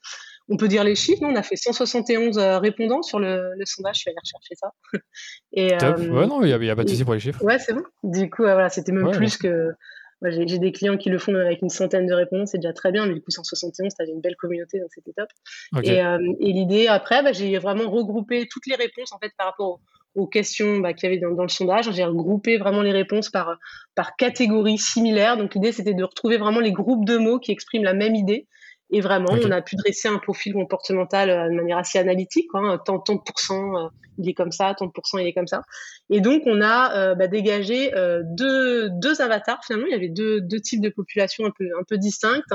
une 70%, c'était vraiment des, des personnes assez avancées, enfin intermédiaires avancées, quoi, qui avaient déjà des qui faisait déjà tourner des campagnes, qui était patron, tu vois, d'une petite agence locale, euh, qui était euh, patron patronne, euh, enfin qui, qui était, enfin voilà, qui était consultant, consultant marketing, Facebook Ads, consultant euh, tous les leviers PED aussi quoi. Et, et du coup, voilà, donc ça c'était vraiment 70% de, de, de notre avatar et donc il voulait vraiment euh, bah voilà, avoir plus de performance, euh, il voulait vraiment aller se, se, se, dépasser et aller chercher plus de ROI. Et, euh, et 30%, du coup, bah, c'était vraiment des débutants euh, qui avaient du mal à, bah, savoir un peu euh, comment démarrer. Alors, je dis débutants, certains avaient quand même lancé des, petites campagnes, mais on va dire ils avaient abandonné, ils avaient peur de mettre du budget, enfin voilà, ils avaient plein de, plein de difficultés comme ça. Ça, ils connaissaient pas aussi leur cible. Je me rappelle, il y avait une grosse question autour du ciblage, etc. Et, euh, du coup, euh, on a vraiment, donc on avait vraiment identifié ces deux, ces deux avatars là, et donc c'est pour eux du coup qu'on a vraiment repackagé ton offre ensuite, quoi, dans la, dans la deuxième étape. Ouais, je pense qu'il faut garder en tête le, chiffre 70% parce que vous allez comprendre pourquoi c'est un chiffre important dans le sens où, euh, voilà, on a, on a, j'avais, il y a des choses que j'avais pas forcément bien identifiées euh, tout seul. Par contre, dans tout ce que tu as dit là, j'aimerais bien que tu nous expliques quelles questions tu as posées dans ce fameux questionnaire pour identifier le profil euh, type des clients de, de, de la formation. Et eh ben les, les questions, bah, il y avait une première question qui était vraiment quelle est leur problématique principale sur les Facebook Ads? Euh, ensuite, alors j'ai pas non plus exactement l'intitulé en tête, mais euh, ensuite il y avait des questions euh, autour de ah là là, zut, je me souviens plus bien, autour de, de l'impact en fait de, de, leur, de leur problématique, euh, bah, de l'impact sur leur activité, euh, des questions, enfin ouais, une question autour des, des, qu'est-ce qui vous empêche d'atteindre votre objectif, qu'est-ce qui vous empêche ouais, d'atteindre votre objectif, quoi, hein, des questions comme ça, sur les obstacles, qu'est-ce qu'ils ont déjà essayé et qui n'a pas fonctionné, et, euh, et, aussi une question sur leur, euh, quels sont vos objectifs, vos aspirations, euh, pour vraiment connaître, bien identifier leurs désirs, leurs désirs. Et c'est là qu'on a vu bah, que notre cible bah, un peu plus avancée, bah, elle avait voulu vraiment, on retrouvait vraiment toute cette toute cette tout ce champ sémantique quoi, de la performance, de s'améliorer. et d'ailleurs, il y avait aussi beaucoup de détermination. Quoi. C'est je vais pas me laisser. Enfin voilà, je, je, je, vais y arriver. Enfin, il y, avait vraiment aussi beaucoup de ouais, de détermination euh, dans, ton avatar. C'était hyper, hyper plaisant à, lire, quoi. Mm. Mais ouais, ça c'est intéressant ce que tu dis là parce qu'en fait si l'avatar est déterminé, bah, ça veut dire qu'il veut trouver une solution à son problème. Donc ça c'était intéressant. Ouais, ça. Mais, euh, mais ouais, dans toutes les questions que tu as, as, que as expliquées ici, bah, tu en avais plusieurs qui permettaient de, de, connaître un peu les désirs de la personne, ses problématiques, euh, ces frustrations, les fameuses fausses solutions. Donc, qu'est-ce qui a pas marché, qu'est-ce qu'ils ont essayé? Et il y avait aussi les obstacles. Je sais plus comment était formulée, la question, mais euh, enfin bref, c'est des questions qui, permettaient d'avoir les obstacles. Et puis, bien sûr, là, je rebondis encore, mais il y avait euh, les questions un peu démographiques. Donc, quel âge as-tu? Est-ce que tu es un homme? Est-ce que tu es une femme? C'est quoi ton mmh. activité? Je suis pas certain qu'on a demandé le niveau de revenu, mais on aurait pu le demander. Mais, oui, oui, il y avait quelques questions en amont, mais, mais vraiment très peu. Je crois qu'il y en avait genre trois. L'idée, c'était vraiment de faire un sondage assez court Ouais. ouais. C'est ça, ouais. Il y avait maximum, comme tu dis, 8, euh, 10 questions, un truc comme ça. Ouais, c'est ça. Et ça permettait euh, essentiellement de comprendre le profil euh, psychologique, comme tu disais, de, l'avatar. Et, c'est vrai que. Comportemental, pardon. Et donc, du coup, c'est vrai que quand on a eu les réponses, ben, on a pu scinder les thèmes qui revenaient le plus et on a identifié, on va dire, deux avatars différents en fonction de leurs compétences sur Facebook Ads, si on résume. Donc, on avait à la fois des personnes qui, ouais, pardon, on avait des personnes qui, qui, étaient plutôt avancées, des personnes plutôt débutantes. Et euh, admettons qu'on est avancé, ben, on peut très bien être un consultant, mais on peut aussi être un e-commerçant, par exemple. Et c'est ça qui en avait eu un peu de mal de se dire est-ce qu'on fait 5 euh, 6 avatars différents, euh, le, e-commerçant qui débute, le e-commerçant avancé, le consultant débutant, le consultant avancé? Ça aurait été un peu compliqué dans la, dans la façon de s'exprimer et de parler à l'avatar si on avait fait ça. On est d'accord? Ouais, ouais, complètement. Et, d'ailleurs, pour le, bah, quand on a repackagé ton offre, du coup, on l'a vraiment pensé pour les deux. Mais, euh, mais le challenge en lui-même, donc là, je déborde un peu sur la quatrième étape, mais euh, le challenge en lui-même, on l'a encore plus concentré sur notre avatar principal, qui était le 70%, et qui était euh, du coup l'avatar un petit peu plus avancé, quoi. On a vraiment fait ce choix, même si dans, dans l'offre et, la page de vente, on s'est quand même adressé aux deux, mais on a le challenge, on a volontairement fait quelque chose de plus avancé. Ce qui était aussi du coup plus inhabituel euh, et, enfin parce qu'on a aussi euh, on avait identifié qu'il y avait euh, beaucoup dans les concurrents il y a beaucoup de petites formations sur Facebook voilà je t'apprends le, business manager je t'apprends à faire ta campagne clic à droite clic à gauche il y, a beaucoup de petites formations comme ça et, et d'ailleurs c'était même les, les, clients qui nous l'ont dit hein, les, les, clients les prospects qui nous l'ont mmh. dit et, et, et, du coup là on a voulu vraiment aussi se différencier avec quelque chose qui s'adresse à, à un public plus avancé quoi Ouais, entièrement d'accord. De toute façon, c'est vrai qu'au niveau du challenge, il fallait faire un choix. On ne pouvait pas faire débutant et avancé, il fallait faire euh, plus l'un que l'autre. Et c'est vrai que bah, il y a des personnes du, du challenge qui ont dit Ouais, mais moi j'étais dedans, mais c'était trop avancé pour moi. Et ça ne veut pas dire qu'ils n'ont pas, ils ont pas pour autant, ils se sont pas intéressés pour autant à l'information. Mais c'est vrai que ça ciblait euh, l'un des deux avatars et pas les deux.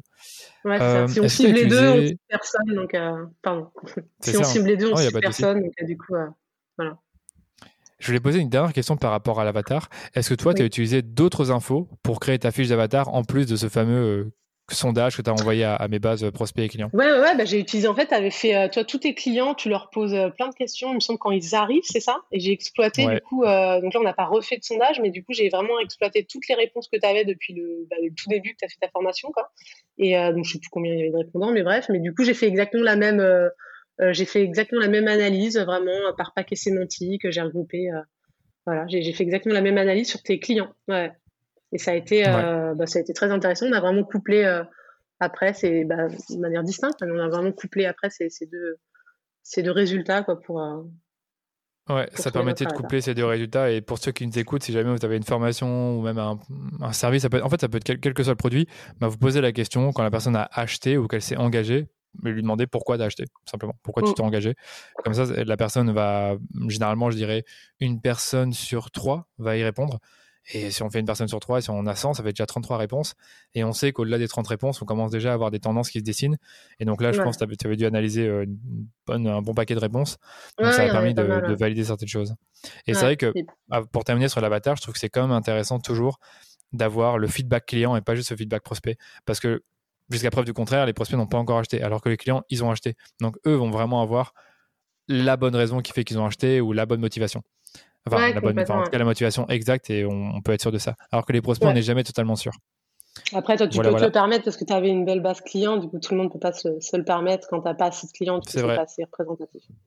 Ouais, clairement, c'est vrai. Au début, euh, c'est un peu compliqué. Faut, on peut le faire qu'avec des prospects. Donc, euh, donc voilà.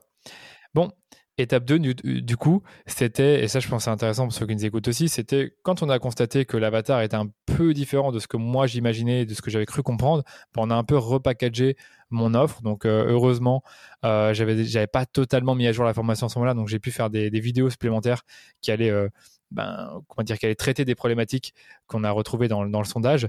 Et je pense que tu peux peut-être nous en parler rapidement de comment toi, tu as, imaginé ce repackaging de l'offre avec les discussions qu'on a eues et, les fiches que tu m'as fait remplir.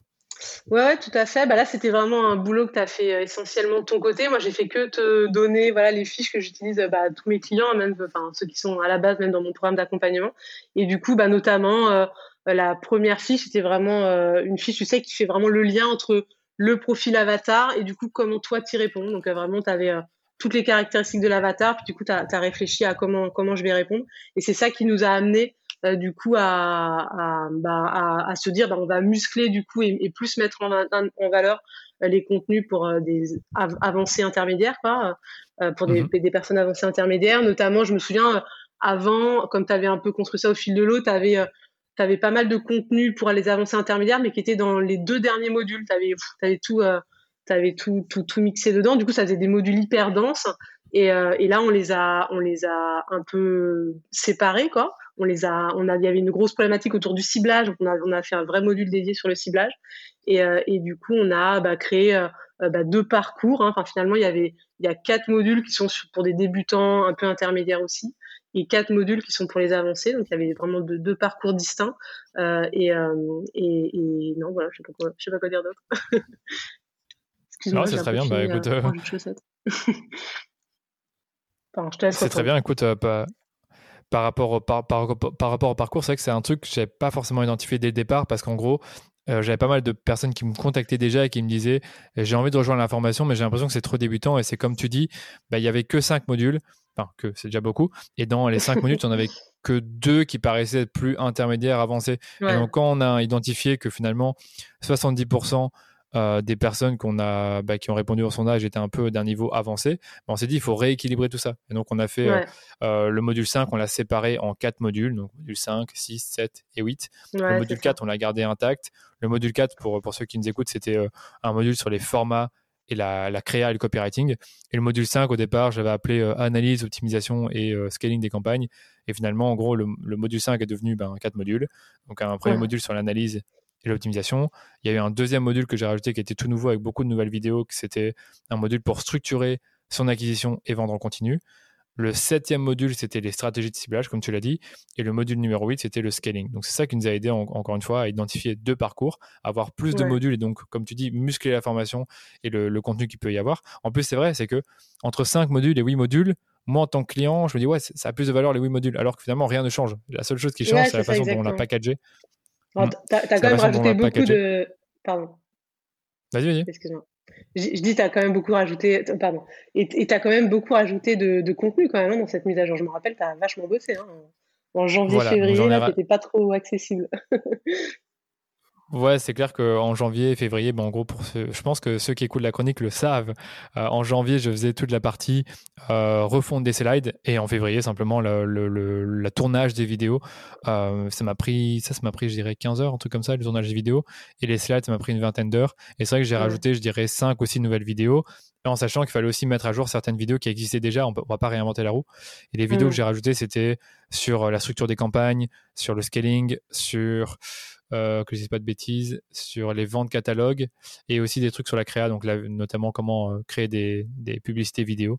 Donc il y a pas mal de vidéos euh, là-dessus. Mm. Ouais, mais surtout, ouais, tu, l'idée c'est vraiment de, pour les, ton audience, hein, c'est de, bien prendre en, en compte les, les, problématiques des gens. La problématique du scaling, elle était revenue dans l'étude Avatar. La problématique de la vente en continu, elle était revenue. Le ciblage, et du coup, on, les a vraiment packagés dans des modules dédiés, quoi. C'est ça, parce que chaque... On a fait que, que écouter l'audience, quoi. Exact, parce que chaque nom de module, ben, il répondait à une problématique. Le, mm. premier module, c'était un peu euh, les, bases, on va dire, comment euh, euh, les prérequis. Le deuxième module, c'était le fameux business manager qui est un peu nébuleux, ben voilà, comment l'installer. Le troisième module, c'était ben, les fondamentaux de la pub. Donc pour ceux qui sont vraiment débutants, qui disent voilà, je connais rien, je, ne connais pas les termes, ben, on a les fondamentaux. Le module numéro 4, c'était un peu je sais pas trop comment m'exprimer, je sais pas trop quel format utiliser. Ben, on avait un, un, module pour ça, et ainsi de suite en fait. Ouais, c'est ça et de façon à avoir un vrai parcours, un parcours qui est logique. C'est vrai que l'analyse n'allait pas aller au module 2 parce que ben, c'est plutôt quand tu as lancé des campagnes et que tu as, déjà créé des formats que tu vas analyser les performances. Ouais, ouais, ça suit une chronologie, du coup, pour qu'il y ait vraiment une vraie transformation, que les gens, euh, au début, voilà, ils installent le BM, ils font leur première campagne, euh, ils commencent à expérimenter, analyser, puis après, il y a toutes les quatre derniers modules où ils vont vraiment aller plus loin sur la, sur créa, les audiences, euh, le, le scaling, là, comme tu l'as dit. Ouais, c'est vraiment ça. C'est vraiment ça. Et je trouve que bah, moi, je suis vraiment content de ce repackaging parce que ça reflète beaucoup mieux ce que les gens vont apprendre, le parcours qu'ils vont suivre. Donc, on a dit un parcours débutant, un parcours mm. euh, euh, avancé. On reviendra peut-être sur les parcours après, parce qu'il y a eu peut-être quelques confusions quand j'en ai parlé euh, dans la masterclass où je parlais un peu de, la refonte. Mais bon, ça, c'est une autre histoire. Voilà. OK. Est-ce que tu as autre chose à rajouter sur cette fameuse étape 2 du repackaging de l'offre? Non, non, non. non, non. C'était très clair pour moi.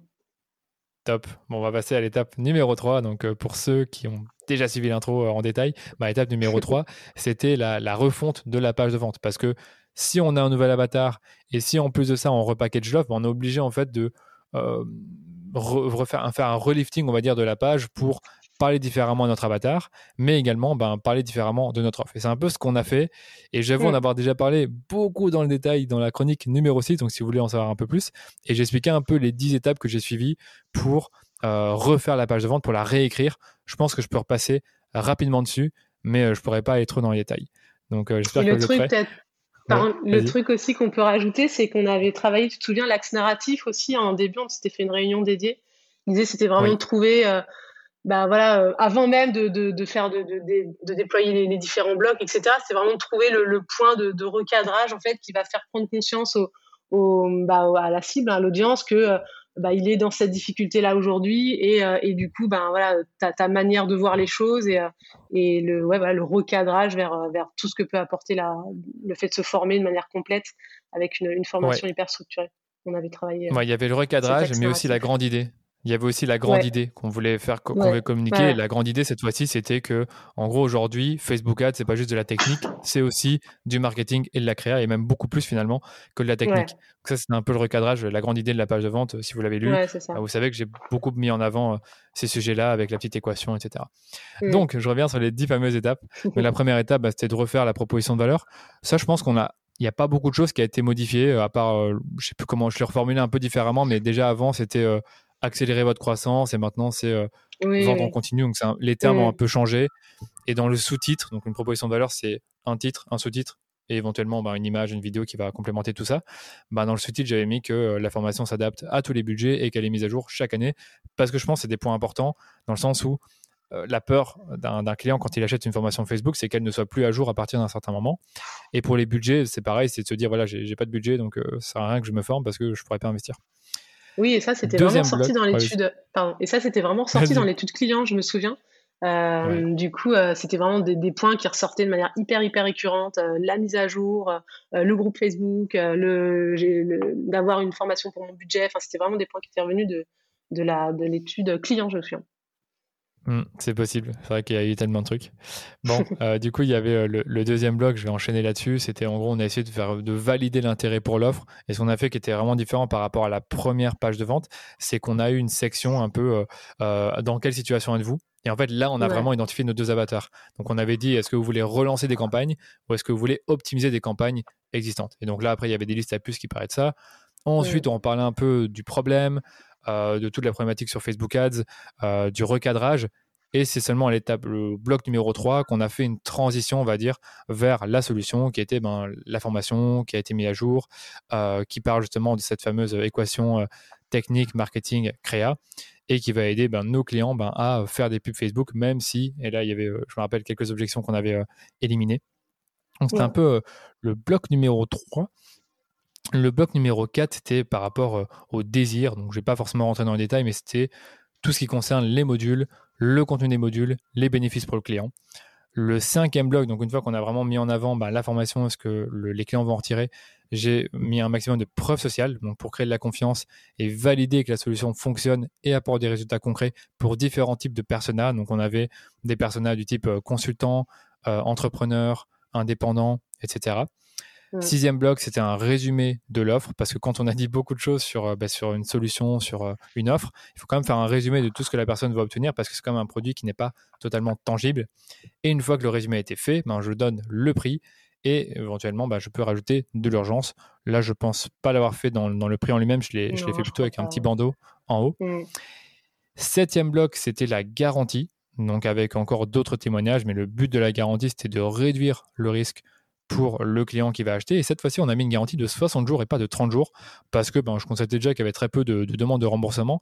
Et je trouve que mettre une garantie de 60 jours, ça permet vraiment, vraiment de tester la formation, de la suivre, mais de la mettre en pratique. Huitième bloc, c'était la bio, bio de moi, donc euh, pour tout ce qui est autorité, sympathie. Donc je vais un peu parler de moi et de ce que j'ai pu faire ces trois dernières années. Neuvième bloc, c'était la réassurance. Donc là, on a mis une foire aux questions qui était beaucoup plus longue que la première, avec vraiment pour objectif d'éliminer les dernières objections qu'on n'a pas forcément pu traiter ou qui n'étaient pas traitées, on va dire, euh, de manière très visible sur la page. Et le dernier bloc, ben, c'était un bloc de conclusion pour montrer euh, à, nos, à nos personnes qui lisent la page ben, quel est le coût de l'inaction pour eux, donc euh, en quoi c'est coûteux pour eux de ne pas agir maintenant et de ne pas réaliser euh, l'achat de la formation. Donc ça, c'était un peu comme ça qu'elle a été structurée. Vous pouvez voir la page sur mon site et, euh, voir ben, voilà, de, vous-même un peu ces, ces 10 grands blocs euh, pour la page de vente. Je ne sais plus ce qu'il y a d'autre encore là-dessus. je pense avoir oublié. Non, j'ai plus rien, j'ai plus rien d'autre à dire. Est-ce que tu as autre chose à dire? Bah non, non, non. du coup, du coup on, a, fait ça au mois de mars et c'était vraiment hyper important de le faire en amont du change lui-même parce que ça mettait vraiment la, ligne de direction. Enfin, vous allez voir d'ailleurs euh, quand on va décrire un peu à l'étape 4, mais c'était la, ligne directrice, euh, du coup du, challenge. C'était vraiment d'avoir euh, bah, un produit hyper clair et la manière de le présenter, un axe narratif. la grande idée aussi, comme tu dis, hyper clair, parce qu'on a vraiment repris ça pour le, challenge en lui-même. Ah, c'est ça, parce que ouais, même dans le challenge, on parlait de la grande idée. Parce que même dans le challenge, j'allais dire, voilà, la technique, bon, on va en parler, mais c'est pas le plus important, c'est le marketing et la créa, et ça, on le voit dans l'atelier numéro 3. Donc, mm. c'est vrai que en fait, partout dans le challenge, dans les séquences mail qui suivaient, on parlait de cette, cette grande idée, de cet axe narratif qu'on a mm. euh, bah, mis dans la page de vente. En fait, ce que je voulais dire, ce que j'avais oublié, c'est que la page de vente, elle a subi un relifting visuel. C'est-à-dire que la page de, vente d'avant, euh, il y avait beaucoup, beaucoup de texte. Et je trouve que comme elle était très longue, c'est un peu compliqué, on va dire, pour, euh, une personne qui est sur un téléphone mobile ou qui a pas le temps ou qui a des petits yeux, ben de vraiment lire tout le contenu. Et là, on essaie vraiment de le rendre très visuel pour qu'on puisse voir, euh, valider directement l'intérêt, qu'on puisse avoir une vue très précise de la solution et des modules. Je me rappelle avoir des personnes qui me demandaient, Danilo, je, voudrais acheter la formation, mais je trouve pas le prix ou je trouve pas le, je trouve pas les modules. Enfin, je trouvais ça un peu dingue, mais je me dis c'est qu'il y a un problème. Et donc ah du coup, on a un peu retravaillé cette partie-là. Mm. Mm. Ok, Étape numéro 4, c'était le challenge. Et donc là, c'est un peu le gros sujet qu'on va aborder euh, dans ce podcast-là. C'est comment est-ce qu'on a euh, conçu le challenge, comment est-ce qu'on l'a promu, comment est-ce qu'on a eu des, membres pour ce challenge? Et qu'est-ce qui s'est passé? Ben, une fois que ces personnes ont rejoint le challenge, qu'est-ce qu'on a fait pour euh, ben, faire de cette expérience une bonne expérience pour tout le monde? Et, je te laisse peut-être commencer, Claire, et, on va parler peut-être de la, transformation qu'on a mise en avant dans le challenge. Oui, tout à fait. En fait, l'idée euh, d'un change, en fait, c'est vraiment de, refaire, de créer une expérience où, les, enfin, les personnes participantes au change vont avoir une espèce de mini transformation et la plus proche possible de l'offre que vous vendez. C'est pour ça qu'en amont, c'est hyper important de, de bien connaître son offre et de, bien l'avoir validée. Euh, et du coup, on a, euh, bah voilà, donc on s'est posé, euh, je me rappelle, c'est, je crois autour du 1er avril, hein, on s'est posé la question, bah voilà, ok, du coup, qu'est-ce qu'on va proposer comme mini transformation? Et, du coup, bah, on se dit tout simplement, voilà, ils veulent bah, ils veulent améliorer leur campagne, parce que du coup, on avait vraiment ciblé volontairement et consciemment ce, cet avatar un peu plus avancé. Et donc, ils veulent améliorer leur campagne avec le grand désir final de vendre en continu, hein, qui est le, le, le, grand avantage de, de la Facebook. Euh, et du coup, on va leur permettre de. Alors, on pouvait pas leur faire toute la transformation de vendre en continu, ça c'est le contenu de ta pub. Puis en, une semaine, dix jours, on peut pas du tout faire ça. Mais en tout cas, on leur a on a voulu bah, leur permettre de faire une campagne améliorée, donc d'améliorer leur ancienne campagne. Et avec donc du coup cette une masterclass finale, euh, du coup pour leur donner un peu d'inspiration et leur dire bah voilà cette campagne que vous venez de faire, vous pouvez l'inclure dans un système plus global et vraiment euh, bah voilà créer un système qui va en continu quoi. Ouais, très bien dit. Et c'est après, c'était reflété sur la page du challenge que je vais prendre là à l'instant. On avait mis comme titre 10 jours pour faire décoller la rentabilité de vos campagnes. Trois, ensuite, dans ce titre, trois ateliers et une masterclass pour vous préparer concrètement à la mise à jour d'iOS 14 et créer à mes, côtés vos prochaines campagnes. Et après, j'avais mis d'autres détails sur là-dessus. Et c'est que ça, tu l'as pas forcément dit, c'est que on a identifié que dans le challenge que il fallait peut-être un peu répondre à une grosse objection qui est venue ces derniers mois par mm. rapport à iOS 14, un truc qui faisait peur, tout le monde en parle. Et a posteriori, je pense que beaucoup de personnes sont venues au challenge rien que pour ça, rien que pour l'atelier la, sur iOS 14. Ouais. Mm. Effectivement, euh, du coup, et dans les, avant de se transformer avec en créant sa campagne, eh ben, il faut identifier les jalons, enfin les, obstacles que la personne peut avoir. Et il y avait vraiment euh, le j'ai pas mis à jour euh, mon compte iOS, quoi. pardon, pas mon compte iOS, mais mon Facebook Manager pour la mise à jour iOS. Il y avait vraiment ce, mm-hmm. ce, ce, bah, cette difficulté hein, qui était vraiment sur les bouches de tout le monde à l'époque. Et en plus, je, je sais pas si ça tombe bien ou si ça tombe mal, mais en tout cas, il y avait, il y a eu la mise à jour effective euh, qui était annoncé depuis euh, janvier euh, pour le printemps 2021 et du coup qui a été mhm. pile, je crois le 26, enfin qui a été vraiment juste avant le, le, lancement du challenge. du coup, bah voilà, je sais pas si c'était un, point positif ou négatif, mais en tout cas, ça tombait bien parce que le, bah, on a pu vraiment leur permettre en live, bah, avec des manips hyper simples hein, finalement, de, de, bah, de, mettre à jour leur compte et comme ça, ils avaient l'esprit serein, ils pouvaient attaquer leur leur campagne quoi. Ouais, alors si c'est un point positif ou négatif, je suis en train de réfléchir parce qu'avec tous les problèmes qu'on a là aujourd'hui, donc là on est le 3 juin, euh, je suis un peu dégoûté de cette mise à jour là. Donc je dirais euh, pour le challenge en lui-même, c'était peut-être un point positif parce que ça montrait en fait que voilà, c'est là, iOS 14 est là, il faut être prêt maintenant parce que c'est sorti il y a une semaine. Donc du coup, ça mettait un peu plus de pression pour, pour les gens et je pense que moi j'ai utilisé ça dans ma communication de dire voilà, ça fait 5 jours les amis, n'oubliez pas, l'atelier sur iOS 14 a lieu demain il euh, faudrait être là quoi. C'est, c'est, mm. c'est effectif, il faut vraiment se bouger. Donc ouais, pour le challenge, je pense qu'en soi, ça a été euh, ça a été positif parce que de toute façon les gens s'y attendaient. Donc euh, c'est pas comme si ça n'allait pas arriver ou qu'on n'était pas sûr, ça allait vraiment arriver, mais on savait pas vraiment à quelle date. ok. Donc et c'est vrai qu'il faut bien préciser le, le, challenge il a eu lieu le 3 mai et le lancement il a eu lieu le 12 mai. Donc en gros il y a eu 10 jours entre le, le début du challenge et le lancement. Donc le challenge a duré une dizaine de jours. Il faut bien le retenir parce que vous allez comprendre pourquoi. Et j'allais dire aussi que euh, le teasing, il a commencé euh, par rapport à ce challenge, il a commencé deux à trois semaines avant. Mais ça, on y reviendra euh, dans quelques instants. Je, peux, je, veux d'abord peut-être revenir sur la, landing page parce qu'une fois qu'on a identifié cette fameuse promesse et un peu les, différents ateliers, donc les jalons qu'on allait, qu'on allait mettre en place durant le challenge, eh bien, on a dû créer une landing page, donc une page de destination qui va présenter le challenge et donner envie aux personnes qui vont visiter cette page de s'inscrire. Est-ce que tu peux peut-être nous présenter, euh, nous rappeler brièvement les blocs de la landing page Oui, bien sûr. La landing page, bah, c'est effectivement c'est le premier truc qu'on a qu'on a fait hein, euh, parce que euh, bah, en fait on avait besoin de la promesse du challenge, donc c'est vraiment le, premier élément qu'on a mis tout en haut dans le bloc proposition de valeur. Donc la promesse du challenge, le, un sous-titre hein, comme comme une page de vente hein, finalement. donc là la promesse du challenge c'était vraiment de, bah, de, de, vendre en continu, je crois quelque chose comme ça. Euh, et euh, avec un sous-titre qui précisait bah, du coup voilà des, dates, des, choses vraiment très très concrètes, un call to action évidemment. Ensuite, on a voulu euh, bah, expliquer comment ça allait se passer. Donc là, vraiment, on a résumé en, trois blocs vraiment le principe du groupe. Ben, il y avait un groupe Facebook, le principe des, des ateliers, etc. ensuite, on a donné plus de détails sur chacun des ateliers. Donc, il y avait un atelier sur iOS 14 qui était vraiment identifié comme un premier jalon à passer avant de créer ses campagnes. Ensuite, euh, le deuxième atelier, c'était sur la la, la, structure des campagnes, choisir ses audiences. Et ça, tu vois, ça nous était vraiment remonté. Alors déjà, c'était c'est la c'est le, le, démarrage logique, hein, l'exécution logique d'une campagne, mais le, la problématique des audiences et du ciblage, pardon, ça, ça nous était vraiment hyper remonté. Enfin, c'était très très fort dans notre dans l'étude Avatar. Donc, on voulait vraiment le mettre en avant au niveau d'un atelier. Ensuite, un atelier plus autour de la créa, du copywriting. Pareil, un, point qui était aussi ressorti de manière très forte dans dans l'étude. Et, euh, le dernier, bah, c'était la masterclass, du coup, euh, bah, qui permettait finalement de mettre cette campagne qu'ils ont améliorée euh, pendant dix jours, mais de la mettre dans un bah, de leur donner un peu de, de, de l'inspiration quoi pour qu'est-ce qu'ils peuvent en faire plus tard en y ajoutant d'autres campagnes etc et en créant un système vraiment complet. Yes. Bon, après, il y avait d'autres petites parties. Oh, ou alors tu les as. Oui, pardon, excuse-moi. Ouais. Non, non, tu as raison. Après, il y avait du. J'avais oublié. Il y avait bah, du témoignage, évidemment. Euh, il y avait. Euh, bah, on a rappelé ensuite à la fin les bénéfices vraiment euh, du, du, challenge. Donc, vraiment en mode bénéfice, quoi, pas en mode caractéristique. Vraiment, les, le fait d'avoir bah, des conseils simples, etc., d'avoir de retrouver une communauté. on a rajouté quand même une petite, un petit point aussi de, de bien identifier les personnes. parce que entre parce que toi, toi, enfin, t'as as un avatar. Ils sont pas tous consultants Facebook Ads, quoi. Ils sont euh, e-commerçants, euh, consultants avancés, etc., ou, euh, ou, plus débutants. Mais on avait vraiment besoin de formateurs aussi, créateurs de contenu. On avait vraiment besoin qu'ils se sentent concernés. Du coup, on avait rajouté aussi ce, ce petit bloc là parce que c'était, bah, c'était vraiment important pour ton cas. Et puis comme une page de vente, qui, qui organise ça? Donc avec un petit blog sur ton profil et puis à la toute fin euh, un bloc de footer pour rappeler la promesse générale, un petit call to action. Et puis là, on avait mis un petit peu d'urgence dans le sens où on savait que c'était un challenge qu'on n'allait pas mettre, euh, qu'on n'allait pas refaire en 2021.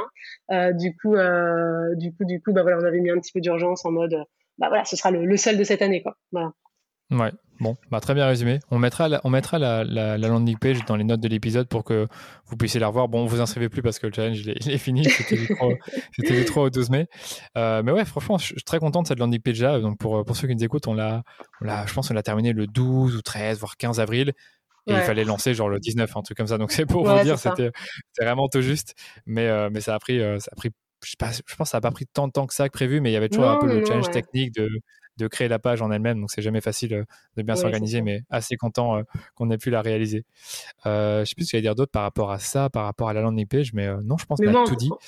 En, termes de planification, ce que je peux dire, c'est vraiment qu'on l'a fait en premier avant même de décliner les ateliers. En fait, ce qui est vraiment important, c'est qu'il y ait l'intention enfin voilà, qui est vraiment l'intention de mise et après on a décliné les ateliers, mais c'est vraiment le, le point de départ, le point de départ et l'intention, bah c'est rien de tel qu'une voilà, que, la page d'inscription pour euh, préciser la promesse, etc.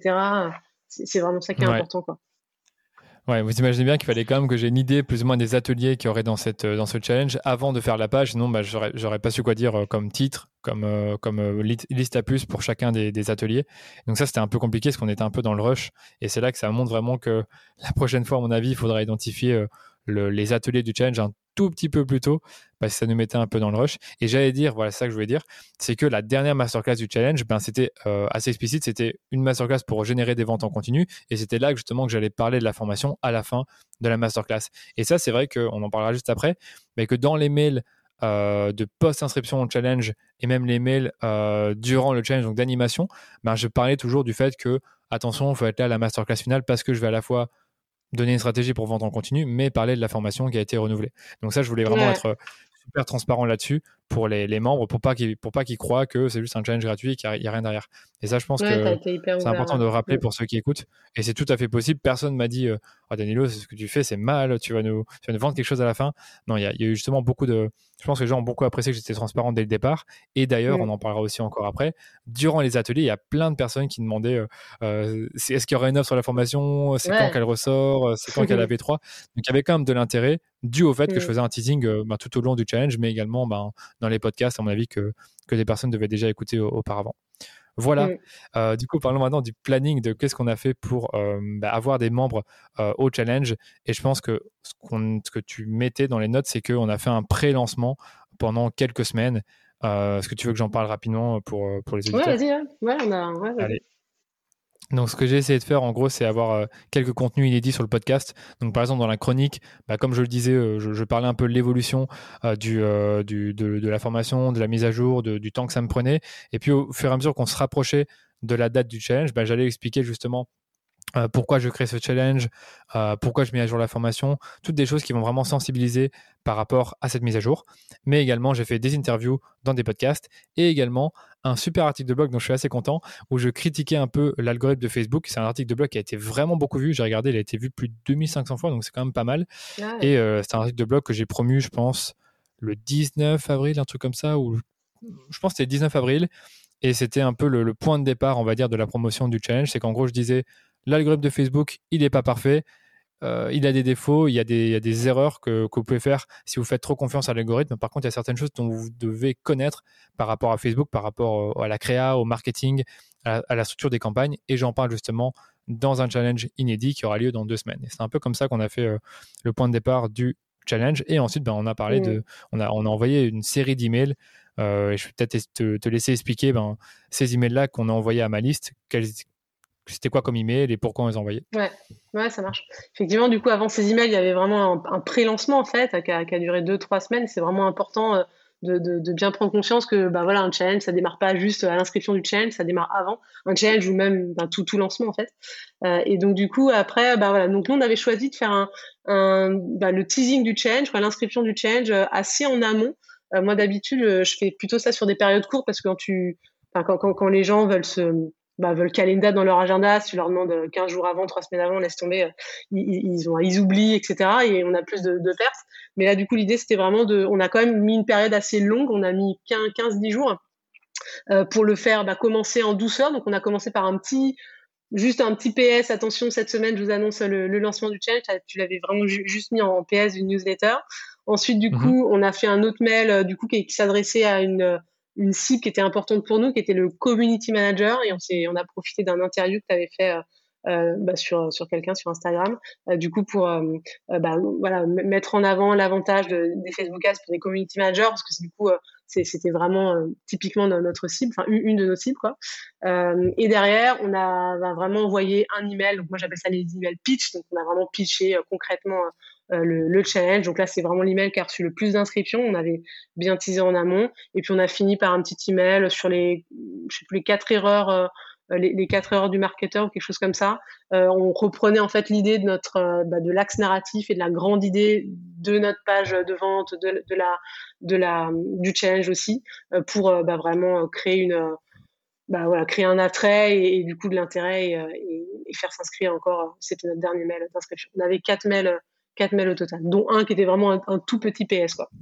Et, euh, et je suis contente d'avoir, on a hésité, euh, euh, on a hésité, on savait pas si ça allait faire voilà juste 7 jours en amont, 15 jours en amont, mais je suis contente qu'on soit resté sur 15 jours parce que je pense que bah, pour se caler 10 jours, enfin voilà, 10 jours de challenge, 4 enfin, quatre ateliers masterclass et, et leur demander de l'investissement, je pense que bah voilà, je pense que c'était bien 15 jours. Voilà.